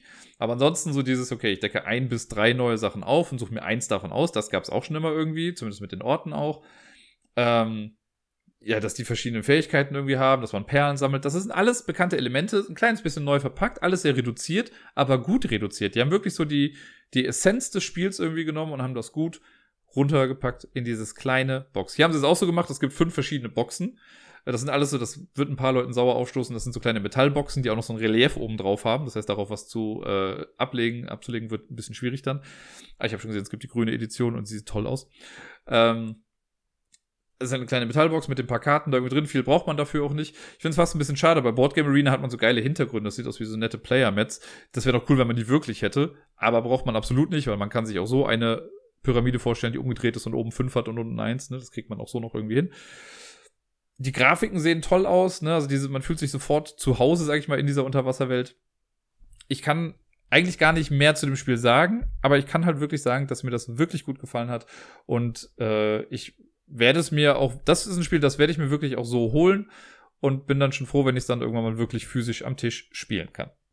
Und damit komme ich jetzt zum Board Game Arena Roundup. Ich fasse dieses Mal auch zwei Spiele mit da rein, die ich bisher zwar noch nicht äh, besprochen habe, aber naja, es passt gerade einfach so ein bisschen besser. Ich habe ja jetzt schon viel über andere Spiele gesprochen, deswegen kommen die jetzt hier mal mit rein. Ich habe zwei Spiele gespielt, die neu waren. Eins hat sich jetzt ein bisschen hingezogen äh, und eins gibt's quasi schon ein bisschen länger, glaube ich. ich kann sein, dass es jetzt so eine neue Version war. Ähm, eins nach dem anderen. Ich fange mal von vorne an. Wir haben unter anderem Rallyman GT gespielt. Das gibt's auch auf Boardgame Arena. Natürlich ist ja auch gerade das Boardgame Arena Roundup. Ist ein Rennspiel. Wer zuerst durchs Ziel kommt, gewinnt das Spiel. Relativ einfach. Das Ganze funktioniert würfellastig. Und ich muss sagen, ich habe bis zur Hälfte der Strecke nicht verstanden, was genau ich eigentlich mache. Und selbst danach war es ein bisschen kritisch, aber gut. Äh, so nach und nach hat es dann irgendwie hingehauen. Ich musste nicht mehr über die Ziellinie kommen, weil es war klar, dass ich letzter werde. Alles in allem äh, funktioniert das Ganze mit Würfeln. Man hat vier Würfel mit äh, den verschiedenen Gängen, sage ich mal. Es gibt einen Einer, Zweier, Dreier und Vierer Würfel. Dann hat man noch weiße Würfel. Und es gibt noch so Gefahrenwürfel. Die habe ich aber noch nicht ganz verstanden. Deswegen ist auch ganz gut, dass ich mir nicht viel Zeit nehme für dieses Spiel. Aber im Prinzip muss man zuerst am Anfang sagen, wie ich fahren möchte. Dann legt man die Würfel quasi auf die Strecke und dann würfelt man die Würfel so nach und nach. Und wenn ich jetzt zum Beispiel im ersten Gang bin, dann würfel ich halt den ersten Würfel, also den mit der 1. Und da werde ich dann halt wahrscheinlich eine 1 würfeln. Das heißt so, yeah, ich bin im ersten Gang. Dann kann ich danach weiße Würfel legen. Das heißt dann, ich fahre in dem Gang dann irgendwie weiter. Da passiert dann nicht viel. Und wenn, manchmal muss man aber für bestimmte Kurven oder so in einem bestimmten Gang sein. Oder darf halt nicht zu schnell sein und so. Und da muss man halt den Gang wechseln und je höher der Gang ist, desto höher ist dann noch die Gefahr, dass man irgendwie ein Ausrufezeichen würfelt und dann kann es sein, dass man entgle entgleist, habe ich schon, also von der Strecke abkommt und dann muss man wieder von vorne anfangen. Ähm, so ein bisschen Push Your Luck halt quasi auch, wenn man da fährt. Das war okay. Ne, also wie gesagt, ich wusste nicht hundertprozentig, was ich da mache. Ich habe mir die Regeln auch nicht so richtig durchgelesen. Ähm, ich habe aber Bock, es nochmal auszuprobieren weil ich jetzt halt ein bisschen mehr weiß, was ich da tue. Und beim nächsten Mal werde ich mir definitiv auch die Regeln durchlesen. Weil ich glaube, es ist ganz cool. Man kann sich da verschiedene Strecken zusammenbauen.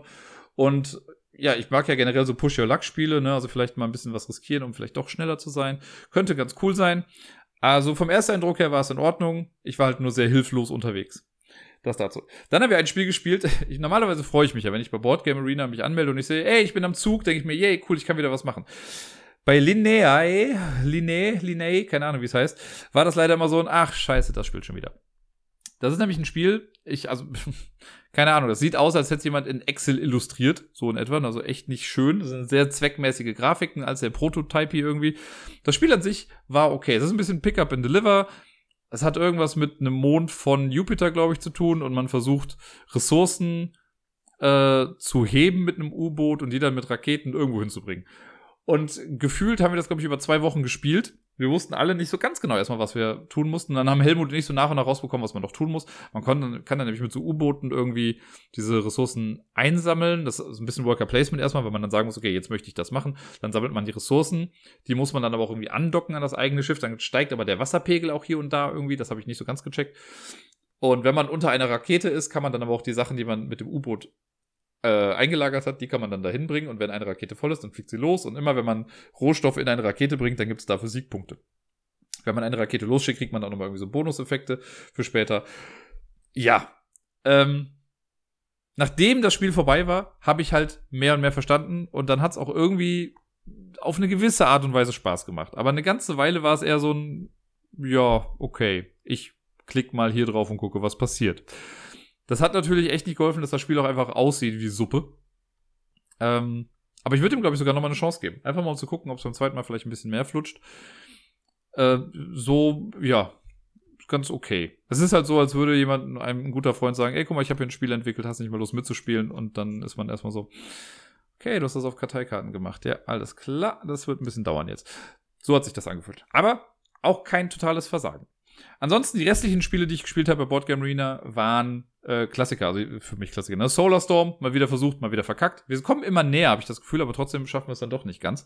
Äh, dann gab es das äh, Ende vom Jekyll vs. Hyde Turnier, was Fudel quasi äh, gemacht hat. Da habe ich ja, glaube ich, beim letzten Mal schon mal gesagt, dass das ein bisschen komisch war, dass es das nur die Hinrunde gab. Also wenn du einmal Hyde bist am Anfang, dann musst du halt auch was Hyde gewinnen, ansonsten halt nicht. Ich habe jetzt nach, ich glaube, fünf Runden waren es, ich glaube, ich habe dreimal verloren, zweimal gewonnen und bin damit auf Platz 8 von 12 gelandet, was ich okay finde. Ich bin im Mittelfeld, im unteren Mittelfeld. Damit kann ich voll und ganz leben. Das Spiel macht mir trotzdem noch Spaß. Äh, dann haben wir noch eine Runde Happy City gespielt. Das habe ich beim letzten Mal ja schon äh, vorgestellt. Ne? Dieses ganz einfache ja, Set Collection, Engine Building, was auch immer Game, wo man quasi nach und nach Einkommen bekommt und Karten in seine Stadt reinspielt und dann ist der, die Punktzahl am Ende ist dann die Anzahl der Einwohner mal die Anzahl der Herzen, die man hat. Man möchte also viele Einwohner möglichst, möglichst sehr glücklich haben, damit man viele Punkte macht. Ja, nach wie vor schön für nebenbei. Äh, frag mich in einem halben Jahr nochmal und ich werde mich nicht mehr dran erinnern. Und dann haben wir noch eine Runde Through the Ages gespielt. Endlich mal ein vollständiges Spiel, also bis ins dritte Zeitalter rein. Zu viert. Das hat jetzt auch ein bisschen gedauert natürlich, aber das hat mir echt viel Spaß gemacht. Also ich mag das ganz gerne, weil dann halt eben auch diese Pakte mit ins Spiel kommen, ne, dass du irgendwie mit jemandem sagen kannst. Also ich hatte mit, ich weiß gar nicht mehr, mit Nati oder mit Helmut hatte ich einen Pakt.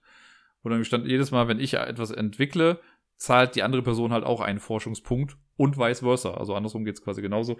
Oder ich darf eine Nahrung als Stein benutzen und die andere Person darf einen Stein als Nahrung benutzen. Das hätte man auch andersrum drehen können. Aber so, diese Pakte finde ich halt ganz cool, die machen das Ganze nochmal spannend. Ähm, ja, und generell ist halt eine coole Dynamik drin, ne? weil dann eben auch mal mehr passiert als nur äh, zwei Leute greifen sich gegenseitig irgendwie an, sondern okay, die Personen greifen sich an, ich mische mich mal nicht ein, weil, ne, egal wer von den beiden gewinnt, ich gewinne halt auch, ne, weil die anderen dann nochmal irgendwie schwächer werden. Kann man cool beobachten, das Ganze. Und ich habe anfangs nicht gedacht, dass ich noch gewinnen würde, weil ganz am Anfang sah es nicht so cool aus. Und ich hatte das Gefühl, dass gerade Helmut oft gegen mich gegangen ist. Äh, und ich konnte mich dann immer noch so ein bisschen verteidigen. Aber am Ende habe ich es dann doch noch geschafft, eine gute Siegpunkt-Engine quasi zu bauen und dadurch einfach viele Punkte zu machen. War sehr schön. Das Traurige ist ja immer bei Through the Ages, dass ich mir dann immer denke, das macht voll Bock zu viert, aber wahrscheinlich werde ich es nie zu viert in Wirklichkeit am Tisch spielen, weil es einfach dann viel zu lange dauert. Oder man muss sich halt äh, wirklich dafür treffen und nur das dann auch spielen. Aber wer weiß, vielleicht passiert es ja irgendwann mal. Das waren auf jeden Fall alle Spiele, so die ich letztes, äh, letztes Jahr wollte ich schon sagen, die ich letzte Woche im, äh, auf Boardgame Arena und generell so gespielt habe.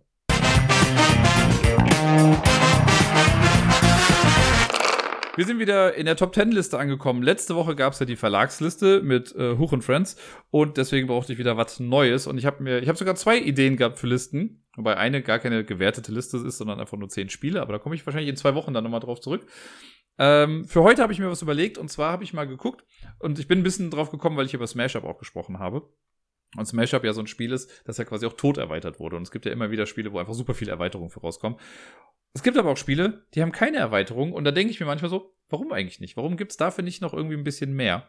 Und ich habe mal überlegt, welche zehn Spiele hätten meiner Meinung nach eine Erweiterung irgendwie verdient oder was wäre ein logischer Schritt? Ne? Oder wo wäre es ganz cool und angebracht oder wie auch immer.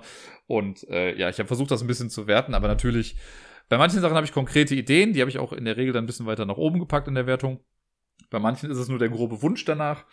Äh, lasst euch überraschen einfach mal. Aber auf Platz 10, ein Spiel, für das ich mir eine Erweiterung wünschen würde. Und das ist eigentlich sehr grob gefasst, weil ich mit dem Hauptspiel noch gar nicht durch bin. Aber das trifft auf mehrere Spiele zu. Äh, ich habe später noch ein Spiel, das kommt quasi in die gleiche, geht in die gleiche Richtung. Aber ich habe jetzt genommen Witness. Witness ist ja dieses schöne Spiel, was quasi Stille Post kooperativ macht. Ne, man versucht einen Fall zu lösen, irgendein kleines Rätsel. Man hat nur eine Teilinformation und man muss sich so nach und nach immer seiner linken Person muss man was ins Ohr flüstern und bekommt von der rechten Person später auch was ins Ohr geflüstert. Äh, und das muss man sich alles behalten. Man darf sich keine Notizen machen und dann muss man am Ende versuchen, alles, was man so gehört hat, ähm, zusammenzusetzen und alle versuchen individuell die gleichen drei Fragen zu beantworten. Und wenn alle das geschafft haben, gibt es dafür halt die meisten Punkte. Ähm, ja, ist ganz cool, mega witzig auf jeden Fall, weil wann flüstert man heutzutage nochmal jemandem irgendwie was ins Ohr? Und also selbst in guten Freundeskreisen macht man das ja nicht ständig und dann ist das oft eine sehr weirde Situation, aber ich fand das immer cool. Man kann das Ganze aber auch nur zu viert spielen. Deswegen eine Erweiterung wäre zum einen, meiner Meinung nach, natürlich neue Fälle. Ne? Da sind 50 Fälle irgendwie in dem Ding drin, wenn nicht sogar noch mehr. Aber wäre trotzdem cool, wenn es irgendwann mal mehr Fälle noch geben würde. Und zudem vielleicht irgendwie eine Erweiterung, die auch andere Player-Counts möglich macht. Weil es ist natürlich schon sehr spezifisch, dass es immer vier Leute sein müssen. Jetzt habe ich, glaube ich, letzte Woche noch gesagt bei Destinies, äh, ja gut, dann ist es halt nur für ein bis drei Spieler, ne, da muss man halt damit klarkommen. So sehe ich das bei Witness auch, versteht mich da nicht falsch. Ne? Ich finde das total okay, dass das für vier ist. Aber vielleicht gäbe es ja eine Möglichkeit, das auch für drei Leute zu machen. Also einfach eine Erweiterung oder meinetwegen Standalone und sagt, okay, Witness minus one oder wie auch immer, äh, oder für mehr Leute, dass man das irgendwie anders aufteilen kann. Eine Möglichkeit gäbe es da bestimmt. Ich denke da halt an sowas wie, dass die Hinweise, die man bekommt, auf Karten stehen. Ne, sagen wir mal, es sind immer zwölf Karten und man kann dann mit bis zu sechs Leuten spielen oder so und dann verteilt man halt die Karten einigermaßen gleichmäßig. Oder so. Naja. Äh, Witness kann man jetzt auch stellvertretend sagen, weil da wusste ich ganz sowas wie Watson and Holmes zum Beispiel. Halt so ein Kriminalspiel, wo die Fälle irgendwann halt ausbleiben, ne? wo man was Neues haben möchte. Es geht auch so in die gleiche Richtung. Auf Platz Nummer neun habe ich ein Spiel, wo ich gar nicht genau weiß, in welche Richtung es gehen sollte. Aber ich hätte, glaube ich, ganz gerne Erweiterung dafür und das ist Rexen.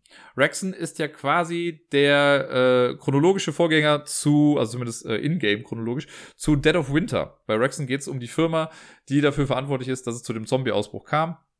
Die hat dieses Virus quasi entwickelt und in äh, Rexen versuchen wir die Bevölkerung zu kontrollieren. Es ist alles in allem runtergebrochen, ein abstraktes Spiel, kooperativ eigentlich, wo wir versuchen, Infizierte aus so einem Raster irgendwie rauszubekommen. Also ein bisschen wie Cat Rescue, nur halt hier mit Dead Rescue, könnte man sagen. Hey, ich habe gerade was Neues entwickelt. Naja. Ähm, und irgendwie, das ist halt ganz cool. Aber ich glaube, ich hätte da gerne noch mal irgendwie so ein bisschen mehr. Natürlich gab es dann, es gibt irgendwie neue Charaktere, glaube ich mal dazu. Ähm, aber da könnte bestimmt noch ein bisschen mehr kommen. Und sei es nur eine Art Bindeglied zwischen wirklich dann Rexen und Dead of Winter, wo man das irgendwie miteinander verbinden kann oder so. Oder irgendeine Art von Erweiterung, die das Ganze vielleicht kompetitiv macht, dass eine Person wirklich Rexen spielt gegen die anderen. Sowas in die Richtung. Ganz grob mal gesagt. Auf Platz Nummer 8 ist quasi auch so ein Easy Way Out. Ich habe natürlich auch geguckt, dass die Spiele alle keine Erweiterung haben. Ne? Das muss ich noch dazu sagen. Solltet ihr zu einem dieser Spiele, die ich jetzt hier nenne, wissen, dass es dazu wirklich eine Erweiterung gibt, dann äh, ja gerne raus damit. Ne? Ich äh, lasse mich gerne eines Besseren belehren. Ich werde auch gefühlt jede Woche immer eines Besseren belehrt, wenn ich hier irgendwelche Sachen wieder mit halbgaren Weisheiten raushaue. Aber Platz Nummer 8, Horrified. Horrified ist dieses schöne kooperative Spiel auch, wo man, bisher ist als kooperativ, ähm, wo man in so einer Stadt ist und diese ganzen Universal Studios Monster quasi rumlaufen und man versucht, die zu besiegen. Also hier Frankenstein und seine Braut, also Frankensteins Monster und seine Braut. Und ähm, der unsichtbare Mann und der Werwolf und hast du nicht gesehen. Und ja, man versucht dann eben als teilnehmende Person äh, alles zu tun, damit dieses Monster weggeht. Und ich glaube einfach da, mehr Monster. Mehr Monster und mehr Charakter, die man irgendwie benutzen kann. Also so ein bisschen, das geht ja so in die Pandemie-Richtung. Deswegen äh, so in die Richtung einfach eine relativ einfache Erweiterung. Ich glaube, das wäre fast einfach, wenn man einfach noch mehr Monster hat. Und äh, ja, relativ simpel. Hier bitte. Ravensburger, macht mal. Auf Platz Nummer 7, London Dread.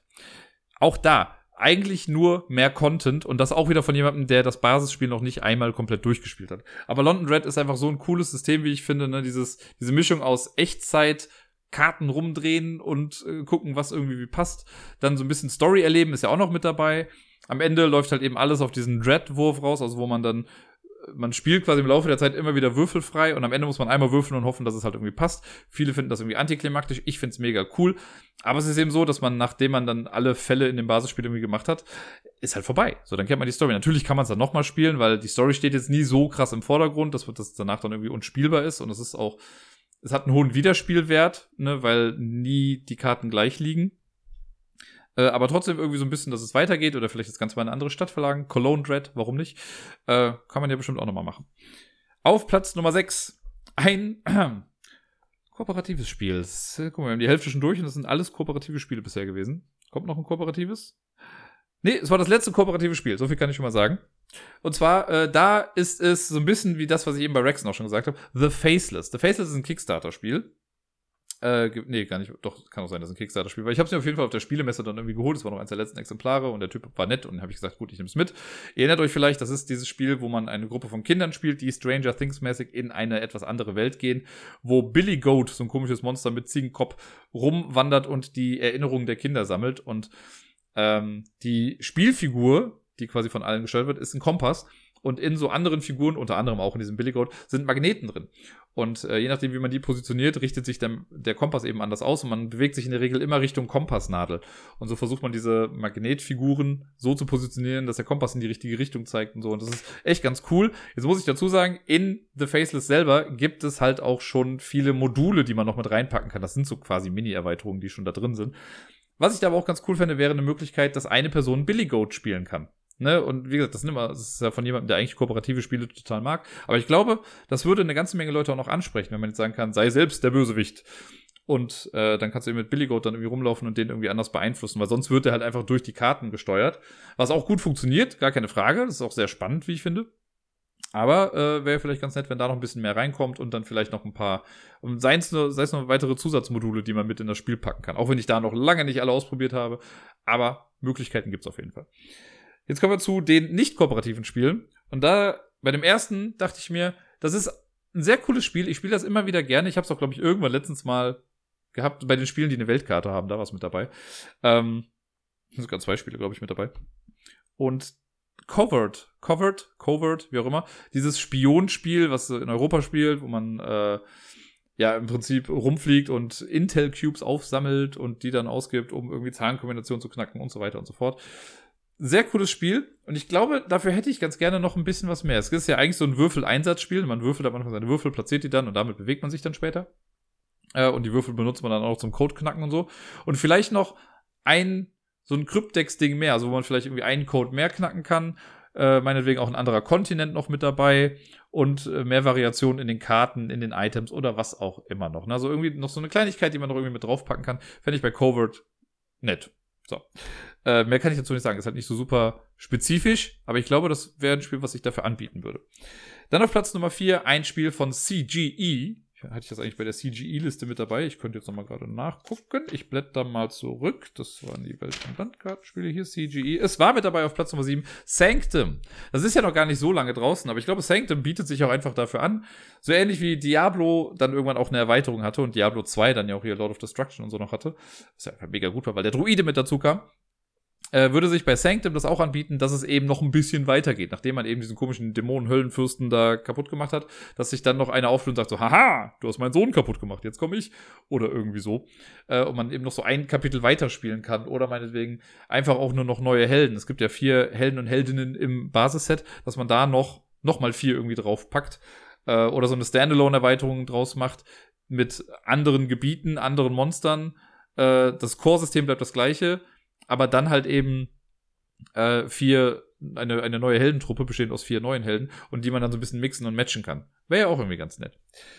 Auf Platz Nummer drei, wir sind schon in der Top 3 angekommen. Und Platz Nummer drei, da war ich relativ stolz auf meine Idee, auch wenn ich weiß, dass es wahrscheinlich nie gemacht wird. Aber Raptor. Raptor ist dieses tolle Zwei-Personen-Spiel, was ich richtig gut finde. Eines der besten Zwei-Personen-Spiele, die ich je gespielt habe.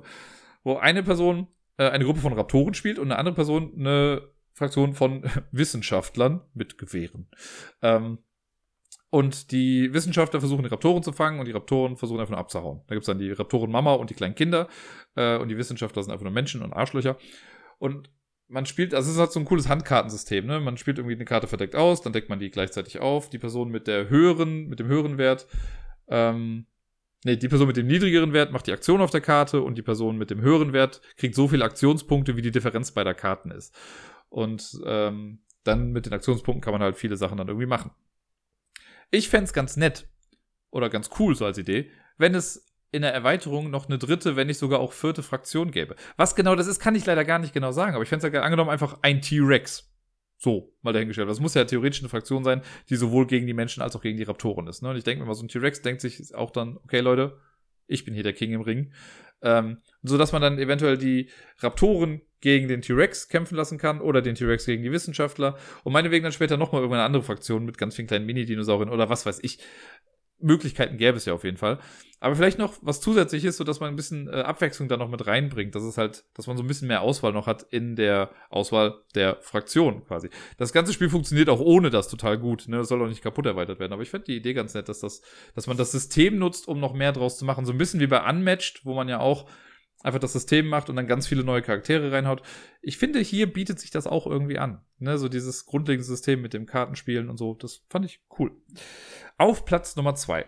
Ein Spiel, ich habe keine Idee, was die Erweiterung sein soll, aber das ist ein Spiel, das ich seit Jahren kenne. Ich habe es damals in der Brettspielwelt kennengelernt, ich habe es damals auf der Stadt, nee, ich habe es gar nicht, das war nicht das, was ich auf der Straße gefunden habe, aber ich habe es mal einer Mutter äh, abgekauft, also bei der, als ich an der Grundschule gearbeitet habe, äh, da hat die das irgendwie bei eBay Kleinanzeigen reingestellt, ich habe es gesehen und für einen Fünfer habe ich es äh, geholt.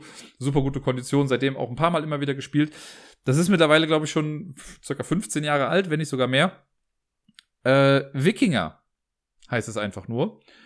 Ich müsste jetzt nachgucken, von wem es ist. Ich habe es gerade vergessen. Aber es ist ein tolles Spiel. Es ist ein klassisches Spiel irgendwie. Also es fühlt sich an wie so ein klassisches Spiel. Ähm, man sammelt Plättchen, legt damit Inseln. Darauf kommen dann so Wikinger-Figürchen und die werden dann nach bestimmten Kriterien gewertet. Man versucht Schiffe abzuwehren. Alles in allem irgendwie abstrakt, aber es sieht halt echt nett aus. Es hat so einen coolen, äh, so einen Aktionsrad oder Auktionsrad, wo man äh, sich dann Plättchen kaufen kann. Und das macht voll viel Spaß. Und ich dachte dann schon, also es gibt so eine kleine Mini-Erweiterung, glaube ich, die mit schon in dem Spiel auch damit drin ist. Aber das hätte es mal verdient, dass es zum einen vielleicht mal eine Neuauflage bekommt und dann vielleicht dann einfach auch noch ein bisschen erweitert wird. Und sei es nur durch Inselplättchen, die auf einmal jetzt auch noch andere Fähigkeiten bringen oder eine neue Art von Wikinger-Figur, die mit reinkommen kann. Andere Art von Schiffe, ne, Schiffe, die man vielleicht nicht abwehren muss, sondern sogar reinholen möchte. Für, dass es dann noch mehr Bonuspunkte gibt, vielleicht auch für Durchfahrten. Also wie weit kann ein Schiff von oben bis unten durchfahren dann? Ah da gibt es auf jeden Fall Ideen. Und wenn Tagi es schafft, nach was weiß ich wie vielen Jahren irgendwann mal eine Erweiterung zu bekommen, dann wird es doch für so ein Spiel auch die Möglichkeit geben. Deswegen, Leute, Wikinger, ich sag's euch, irgendwann bekommt das eine Neuauflage und bestimmt auch dann nochmal eine Erweiterung. Und das letzte Spiel auf Platz Nummer eins ist ein Spiel, das ich auch viel zu selten spiele. Ich hab's äh, ein bisschen, ganz am Anfang habe ich es immer so ein bisschen abgetan, weil ich dachte, das spricht mich gar nicht an und dann habe ich es gespielt und fand's mega gut. Es ist Australien, also Australia, Australien, aber mit einem Z äh, ist das ein Spiel, ich dachte immer, es wären nur Zombies, aber es ist auch Cthulhu, was da mitspielt und so, und das mag ich ja ganz gerne. Äh, man spielt das ja auf dem, auf der australischen Karte quasi. Und ähm, ja, es ist so semi-kooperativ, weil jeder macht so sein eigenes Ding, aber diese ganzen Monster sind halt eben da und die laufen rum und greifen Typen an und das Böse kann halt eben auch gewinnen. Das heißt, selbst wenn ich besser bin als du, wenn das Böse am Ende gewinnt, ist ganz egal, weil dann habe ich halt nicht gewonnen. Und so muss man schon irgendwie versuchen, gemeinsam gegen das Böse vorzugehen aber immer noch weniger zu verlieren in den Kämpfen als die anderen Personen. Und da finde ich es irgendwie ganz cool, weil die ganzen ähm, Möglichkeiten, sich zu bewegen, sind ja hier, glaube ich, dann irgendwie Züge und äh, ich glaube, ein Airship gibt es auch noch irgendwie. Wenn man jetzt aber noch als Erweiterung Neuseeland dazu packt, so an die Seite, und dann noch die Wasserwege vielleicht mit benutzen könnte.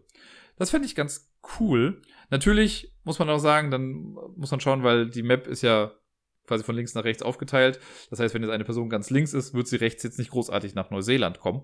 Äh, oder das wird sehr lange dauern, auf jeden Fall. Aber das kann man ja vielleicht irgendwie alles austarieren. Und ich finde die Idee ganz cool, dass dieses Spiel einfach erweitert wird.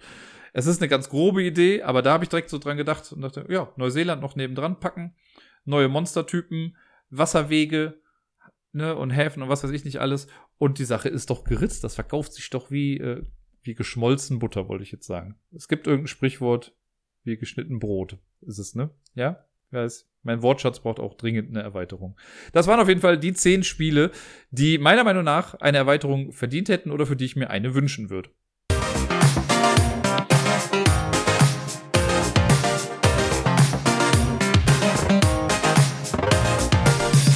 Und sonst so. Tja, schon wieder eine Woche, die irgendwie so schnell rumgegangen ist. Ich war ja die letzte Woche immer so ein bisschen angeschlagen noch. Das hat sich auch bis ins Wochenende noch reingezogen. Es war nicht mehr ganz so krass, aber irgendwie kam auch noch so ein kleines bisschen, ich sage jetzt mal Stress mit hinzu. Ähm, in keinster Weise irgendwie krasser, großartiger Stress und für viele andere ist das wahrscheinlich total der Witz. Aber bitte Leute, bedenkt auch immer, dass ich jetzt für ein halbes Jahr, seitdem ich quasi den neuen Job habe, was jetzt schon halt wirklich ein halbes Jahr einfach her ist, ähm, war ich ja komplett im Homeoffice eigentlich und immer, also das heißt komplett, aber ich habe halt sehr wenig vor Ort gemacht und noch gar keinen Regelbetrieb mitgemacht. Und jetzt heißt, hieß es ja seit letzter Woche, ich habe es ja erläutert beim letzten Mal, dass ja durch die sinkende Inzidenz, dass wir jetzt auf einmal doch noch für einen Monat, total sinnigerweise, mh, in den Präsenzunterricht gehen an den Schulen. Und das heißt, ab morgen, also für mich ja dann jetzt, ne, Montag, ähm, bin ich äh, für einen Monat jetzt endlich mal im Regelbetrieb unterwegs und habe quasi geregelte Arbeitszeiten. Bisher war es ja, muss ich ja zugeben, auch recht entspannt, ne, von zu Hause zu arbeiten. Es gab keine feste, fixe Zeit, bis auf ein paar Ausnahmen, wo ich irgendwie am Rechner sitzen musste. Das konnte ich mir schon frei einteilen und ich hatte generell ja auch einfach sehr viele Freiheiten. Das heißt, ich konnte ja auch irgendwie mal rausgehen dann in der Zeit, wenn einfach nichts anstand. Hat alles funktioniert. Jetzt bin ich einerseits irgendwie ganz froh, dass es mal geregelt wird, weil ich das halt mitbekommen will und Struktur im Leben tut ja auch irgendwie ganz gut. Ein bisschen weinig, aber natürlich auch den damit verbundenen Freiheiten dann hinterher. Aber das ist Meckern auf großem Niveau, äh, Jammern auf großem Niveau. Ich meckere ja noch nicht mal. Ich freue mich wirklich, dass es losgeht. Ich wurde ja eines Besseren belehrt mit der Inzidenz. Ich habe beim letzten Mal ja wirklich gedacht, dass es nach Pfingsten und so doch nochmal nach oben geht und alles, was jetzt geplant wird, total am Arsch ist. Ne? Und es einfach egal ist. Und tats äh, tatsächlich ist die Inzidenz immer weiter runtergegangen. Voll gut. Das, äh, ja, hat mich dann doch sehr gefreut. Ich bin natürlich immer noch ein bisschen vorsichtig und denke mir so, okay, Frohen Leichnam steht jetzt aber auch vor der Tür. Mal gucken, was da dann so los ist. Aber jetzt müsste schon eine ganze Menge schiefgehen, damit es wieder über 100 geht. Sie war jetzt heute am Sonntag in Köln bei 42, irgendwas. Und wenn man bedenkt, dass es vor anderthalb Wochen noch bei 100 war, finde ich das doch recht krass irgendwie. Also ganz cool. Allerdings treten ab morgen auch die ganzen Lockerungen jetzt in Kraft ich hätte ja gesagt, einen Monat länger hätte uns jetzt auch nicht geschadet. Ne? Deswegen alles immer mit Vorsicht zu genießen. Aber ja, es geht los. Äh, die Schule startet und damit, äh, also damit hatte ich letzte Woche halt auch ein bisschen zu tun. Ne? Wir hatten dann Donnerstag die erste Teamsitzung in Präsenz wieder. Das war auch ganz schön, alle mal wieder so zu sehen. Auch neue Kolleginnen noch mit eingeführt in das ganze Team. Ähm, ja, da musste ich natürlich dann auch sagen, so von wegen, ja, ich, ich bin auch ein bisschen auf eure Hilfe mit angewiesen, weil ich habe den Regelbetrieb ja noch nicht mitgemacht. Deswegen war das ganz cool, dass wir alle zusammensaßen und alle auch nochmal mit reinbringen konnten, okay, was fehlt jetzt noch, was muss noch geplant werden, was ist wichtig äh, und so weiter. Natürlich sind ein paar Sachen noch doch wieder schiefgelaufen jetzt im Endeffekt, aber ich sag mal so, da bin ich jetzt ganz optimistisch und guter Dinge, dass das alles jetzt auch funktioniert. Aber trotzdem war das doch auch ein bisschen viel. Ähm, und ich bin jetzt froh, wenn es dann nochmal startet. Das kann ich vielleicht so dazu sagen. Aber ja. Äh, genau, Arbeit. Ja, und deswegen hätte ich jetzt morgen den Podcast aufnehmen wollen, dann hätte ich das vor der Arbeit um, hätte ich wirklich, glaube ich, um sieben aufstehen müssen, damit ich bis neun Uhr in etwa fertig werde. Und dann, nee, da hatte ich nicht so die Lust zu, weil wenn ich von der Arbeit nach Hause komme morgen, Ne, dann will ich Zeit mit Miepel noch verbringen und dann ist abends auch schon wieder Lampalooza. Das heißt, so ab halb acht bin ich dann quasi im Modus. Ich moderiere, beim letzten Mal habe ich ja gewonnen. Ich habe mir jetzt äh, die letzten Tage schon ein paar Spiele ausgedacht. Ein Spiel mussten wir leider scrappen bzw. nach hinten verschieben auf eine zukünftige Ausgabe, wenn ich dann irgendwann nochmal oder falls ich dann nochmal gewinnen sollte äh, oder moderieren darf. Deswegen habe ich das ausgetauscht gegen was. Es, äh, mein Ziel ist es immer noch, Sebi und oder Robert gewinnen zu lassen. Äh, aber mal gucken, wie das Ganze so wird. Es ist auf jeden Fall sehr. Ich habe den Fokus mal auf was anderes gelegt, könnte ich sagen. Äh, mal gucken, wie es so wird. Ich mache ja gerne Experimente mit bestimmten Sachen und ich gucke einfach mal, was das so gibt. Ich kann aber schon mal sagen, dass ein Spiel das Lampen-Gambit heißen wird. Lasst euch überraschen. Ja, äh, genau, das steht morgen an und ansonsten habe ich die Woche jetzt, aber ich meine, Donnerstag ist frei, am Freitag muss ich aber auch arbeiten, da ist für uns kein Brückentag. Äh, ja, und jetzt äh, neigt sich das so langsam ein bisschen dem Ende zu, denn, das heißt dem Ende zu, das klingt gerade total fatal, aber ihr erinnert euch vielleicht noch dran, dass ich letztes Jahr in einer ähnlichen Situation war, denn äh, ich bin ab jetzt nicht kommenden Freitag, sondern ab dem Freitag kam gerade eine Nachricht aufgeploppt. Äh, ich muss gerade mal nur kurz sagen, dass ich das noch nicht machen möchte. Ich hoffe, dass jetzt hier nichts passiert. So, ähm, wo war ich? Genau, sorry. ich habe doch keinen Bock, das Ganze nochmal neu aufzunehmen. Letztes Jahr war es ja so, dass Miepel mit Gerda für einen Monat in Lettland war. Und das gleiche wird mich jetzt auch wieder erwarten. Äh, ab übernächste Woche Freitag, also nicht kommender Freitag nach von Leichnam, sondern der danach, sind die beiden nicht für einen ganzen Monat, aber bis zu Beginn der Sommerferien quasi hier, also bis Anfang Juli, sind die beiden dann für drei Wochen, sind dann, glaube ich, in Lettland. Das wird natürlich wieder eine etwas schwierige Zeit. Also, das ist ja auch immer Fluch und Segen zugleich. Denn natürlich habe ich dadurch in der Zeit, wo die nicht hier sind, äh, ein bisschen mehr Freiheiten. Ne? Aber ich weiß ja noch vom letzten Mal, wie sehr ich die Kleine einfach vermisst habe. Und jetzt kenne ich sie ja noch ein bisschen besser. Beim letzten Mal war es ja auch so krass. Da war sie gerade mal drei Monate alt, als sie weggegangen ist und halt vier Monate alt, als sie wiederkam. Also sie war ein Viertel ihres Lebens quasi dann weg. Jetzt haben wir ja schon über ein Jahr lang zusammen verbracht und ich liebe dieses kleine Wesen ja einfach abgöttisch und freue mich ja immer, wenn ich mit ihr Zeit verbringen kann und äh, wenn wir irgendwie zusammen was machen und egal, ob es eine stressige Zeit ist, das hatten wir letztens auch irgendwie, wo ich sie hier ein Tantrum nach dem nächsten geschmissen hat. Äh, das gehört aber auch einfach irgendwie alles dazu und ja, ich, äh, ich sag, ich freue mich nicht auf die Zeit, wo sie weg ist. Ich weiß, dass ich es überstehen werde und ich weiß, es wird auch alles gut. Ähm, beim letzten Mal hat sie mich auch wieder erkannt, als sie dann wieder zurückgekommen sind. Aber ja, es wird auf jeden Fall sehr komisch, so die Zeit. Zumal das jetzt gerade eigentlich so die Zeit ist, ne, jetzt, wenn die Wohnung hier, ich habe übrigens immer noch nichts gehört von den ganzen, von der Hausverwaltung und so. Ähm, Aber jetzt, wo die Wohnung so nach und nach mal doch wieder bewohnbar ist und wir hier halt auch viel Zeit miteinander verbringen können, hatte ich ja eigentlich gehofft, dass es dann auch mal so weit kommt, dass sie jetzt dann demnächst auch schon wieder hier schlafen kann. Und jetzt genau in dem Moment, wo es jetzt endlich so weit ist, sind sie erstmal weg. Dann habe ich danach, wenn sie dann wiederkommen, habe ich dann noch zwei Wochen, in denen ich nochmal intensiver arbeiten muss, weil ich in den ersten zwei Ferienwochen noch für so ein anderes Projekt eingesetzt werde. Und dann habe ich aber vier Wochen frei und das wird eine, ach, ich freue mich schon so auf die Zeit, weil dann kann ich sie auch einfach hier tagelang haben und ja, das wird gut. Aber dazwischen stehen halt erstmal die, äh, die drei Wochen, wo sie dann weg ist. Naja, gucken wir mal. Und genau, ihr werdet mich dann noch sehr leidend mitbekommen, sage ich jetzt einfach mal so. Und dann ist mir aber auch aufgefallen, während ich so ein bisschen auf die Daten mal geguckt habe und so, das ist mir gar nicht so bewusst gewesen irgendwie. Ich glaube, das ist auch ein bisschen dem Homeoffice geschuldet. Ähm, in vier Wochen mache ich Sommerpause, Leute. Es sind ja wieder Ferien. Ab dem 5. Juli ist äh, quasi frei. Also der 5. Juli ist der erste Ferientag. Das heißt, die Woche davor, ich glaube, das ist dann der, was weiß ich, 28.06. oder so. Ähm, keine Ahnung, mein Mathe ist gerade nicht so dabei. Aber an dem Tag, an dem Montag vor dem 5. Juli, äh, wird dann die letzte Folge vor der Sommerpause erstmal rauskommen. Das sind, glaube ich, jetzt dann noch vier Ausgaben. Und dann mache ich erstmal wieder für sechs Wochen Pause. Mal gucken, ob ich dann eine Sommerfolge mache. Ich glaube, letztes Jahr habe ich ja, glaube ich, gar keine gemacht, weil im Sommer einfach nicht so viel passiert ist. Ähm, mal gucken, wie es dieses Jahr aussieht. Aber ja, das nur schon mal so als Vorwarnung, ne, dass dann mal für anderthalb Monate nichts großartig Neues von mir dann zu hören sein wird. Das wollte ich nur schon mal ankündigen. Auch wenn ich die Vorstellung gerade so komisch finde, weil irgendwie, also es läuft ja gerade so durch, ne? Und ich merke ja auch so, okay, von Podcast zu Podcast hangel ich mich. Der Podcast ist immer so der Tag, der Moment in der Woche, an dem ich weiß, okay, eine neue Woche startet oder ist gestartet. Äh, das wird dann auch erst nochmal wegfallen. Aber wir stehen das durch. Das heißt quasi, ist auch eigentlich ganz gut, weil wenn Miepel wiederkommt, habe ich Podcast-Pause. Das heißt, ich kann mich dann auch voll und ganz auf sie konzentrieren. Naja, nicht, dass ich das nicht sonst auch könnte und sie immer Vorrang hat, natürlich, ne? Versteht mich da nicht falsch.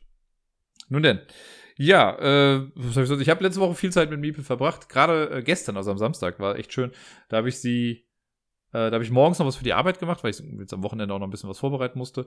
Und habe sie dann aber, keine Ahnung, kurz vorm Mittagessen abgeholt. Also ich hab, wir haben dann hier zusammen gegessen. Das hat auch dieses Mal wunderbar geklappt, nachdem es die Woche davor schon einmal nicht so ganz gut geklappt hat.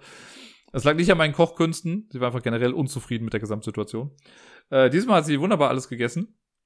Und dann äh, haben wir uns hier noch ein bisschen fertig gemacht und dann waren wir im Rheinpark hier spazieren, also mit der kleinen Kleinbahn gefahren. Also nicht mit der kleinen Kleinbahn, einfach nur mit der Kleinbahn. Die ist ja nicht noch kleiner. Nein.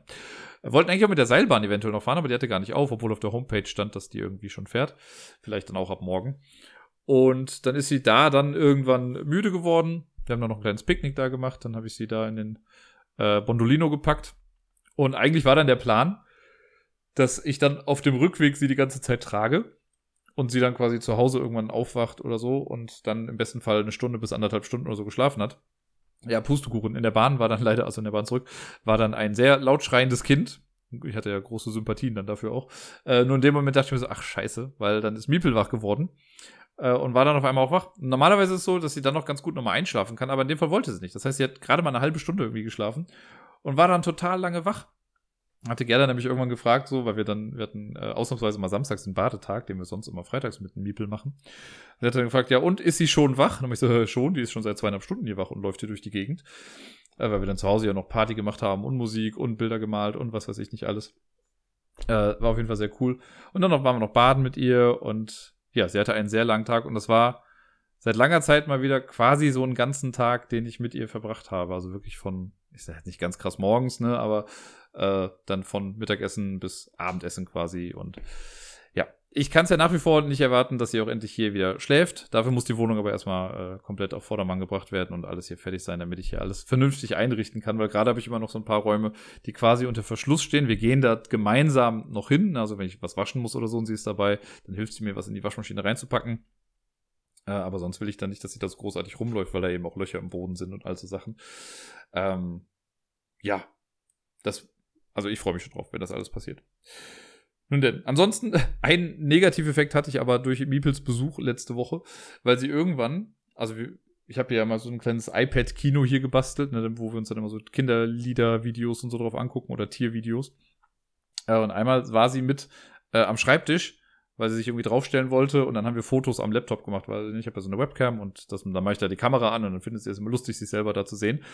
Und irgendwie ist sie einmal, hat sie sich auf die Tastatur fallen lassen. Und seitdem ist mein Discord weg. Also es, es, es lädt nicht mehr. Ich habe es mittlerweile schon alles, ich habe Windows abgedatet, ich habe alle möglichen Treiber abgedatet, ich habe Discord deinstalliert, komplett alles gelöscht, also auch die versteckten Dateien und wieder neu installiert.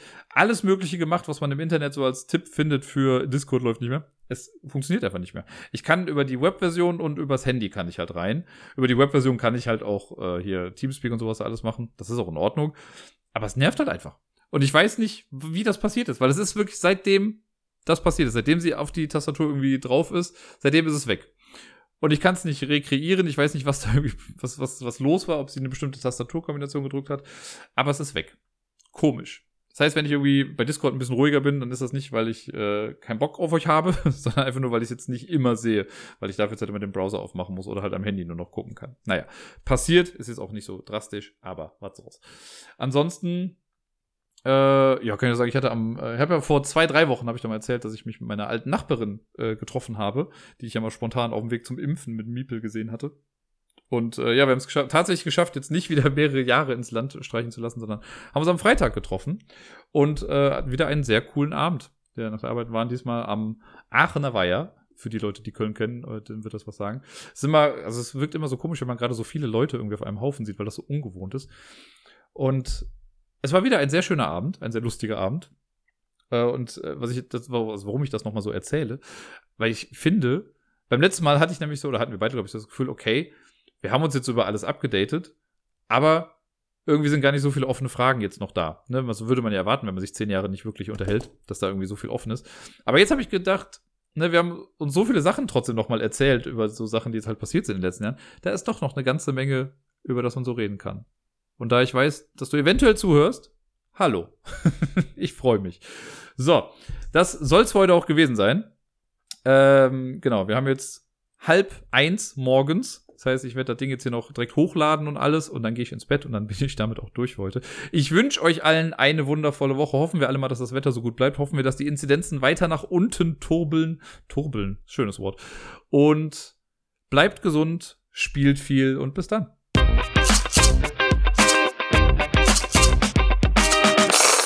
Wusstet ihr eigentlich, dass wir in Köln Möwen haben? Die sind ein bisschen komisch und sehen ein bisschen anders aus. Die sind zwar auch weiß, aber die haben so einen ganz langen Hals. Habe ich noch nie gesehen.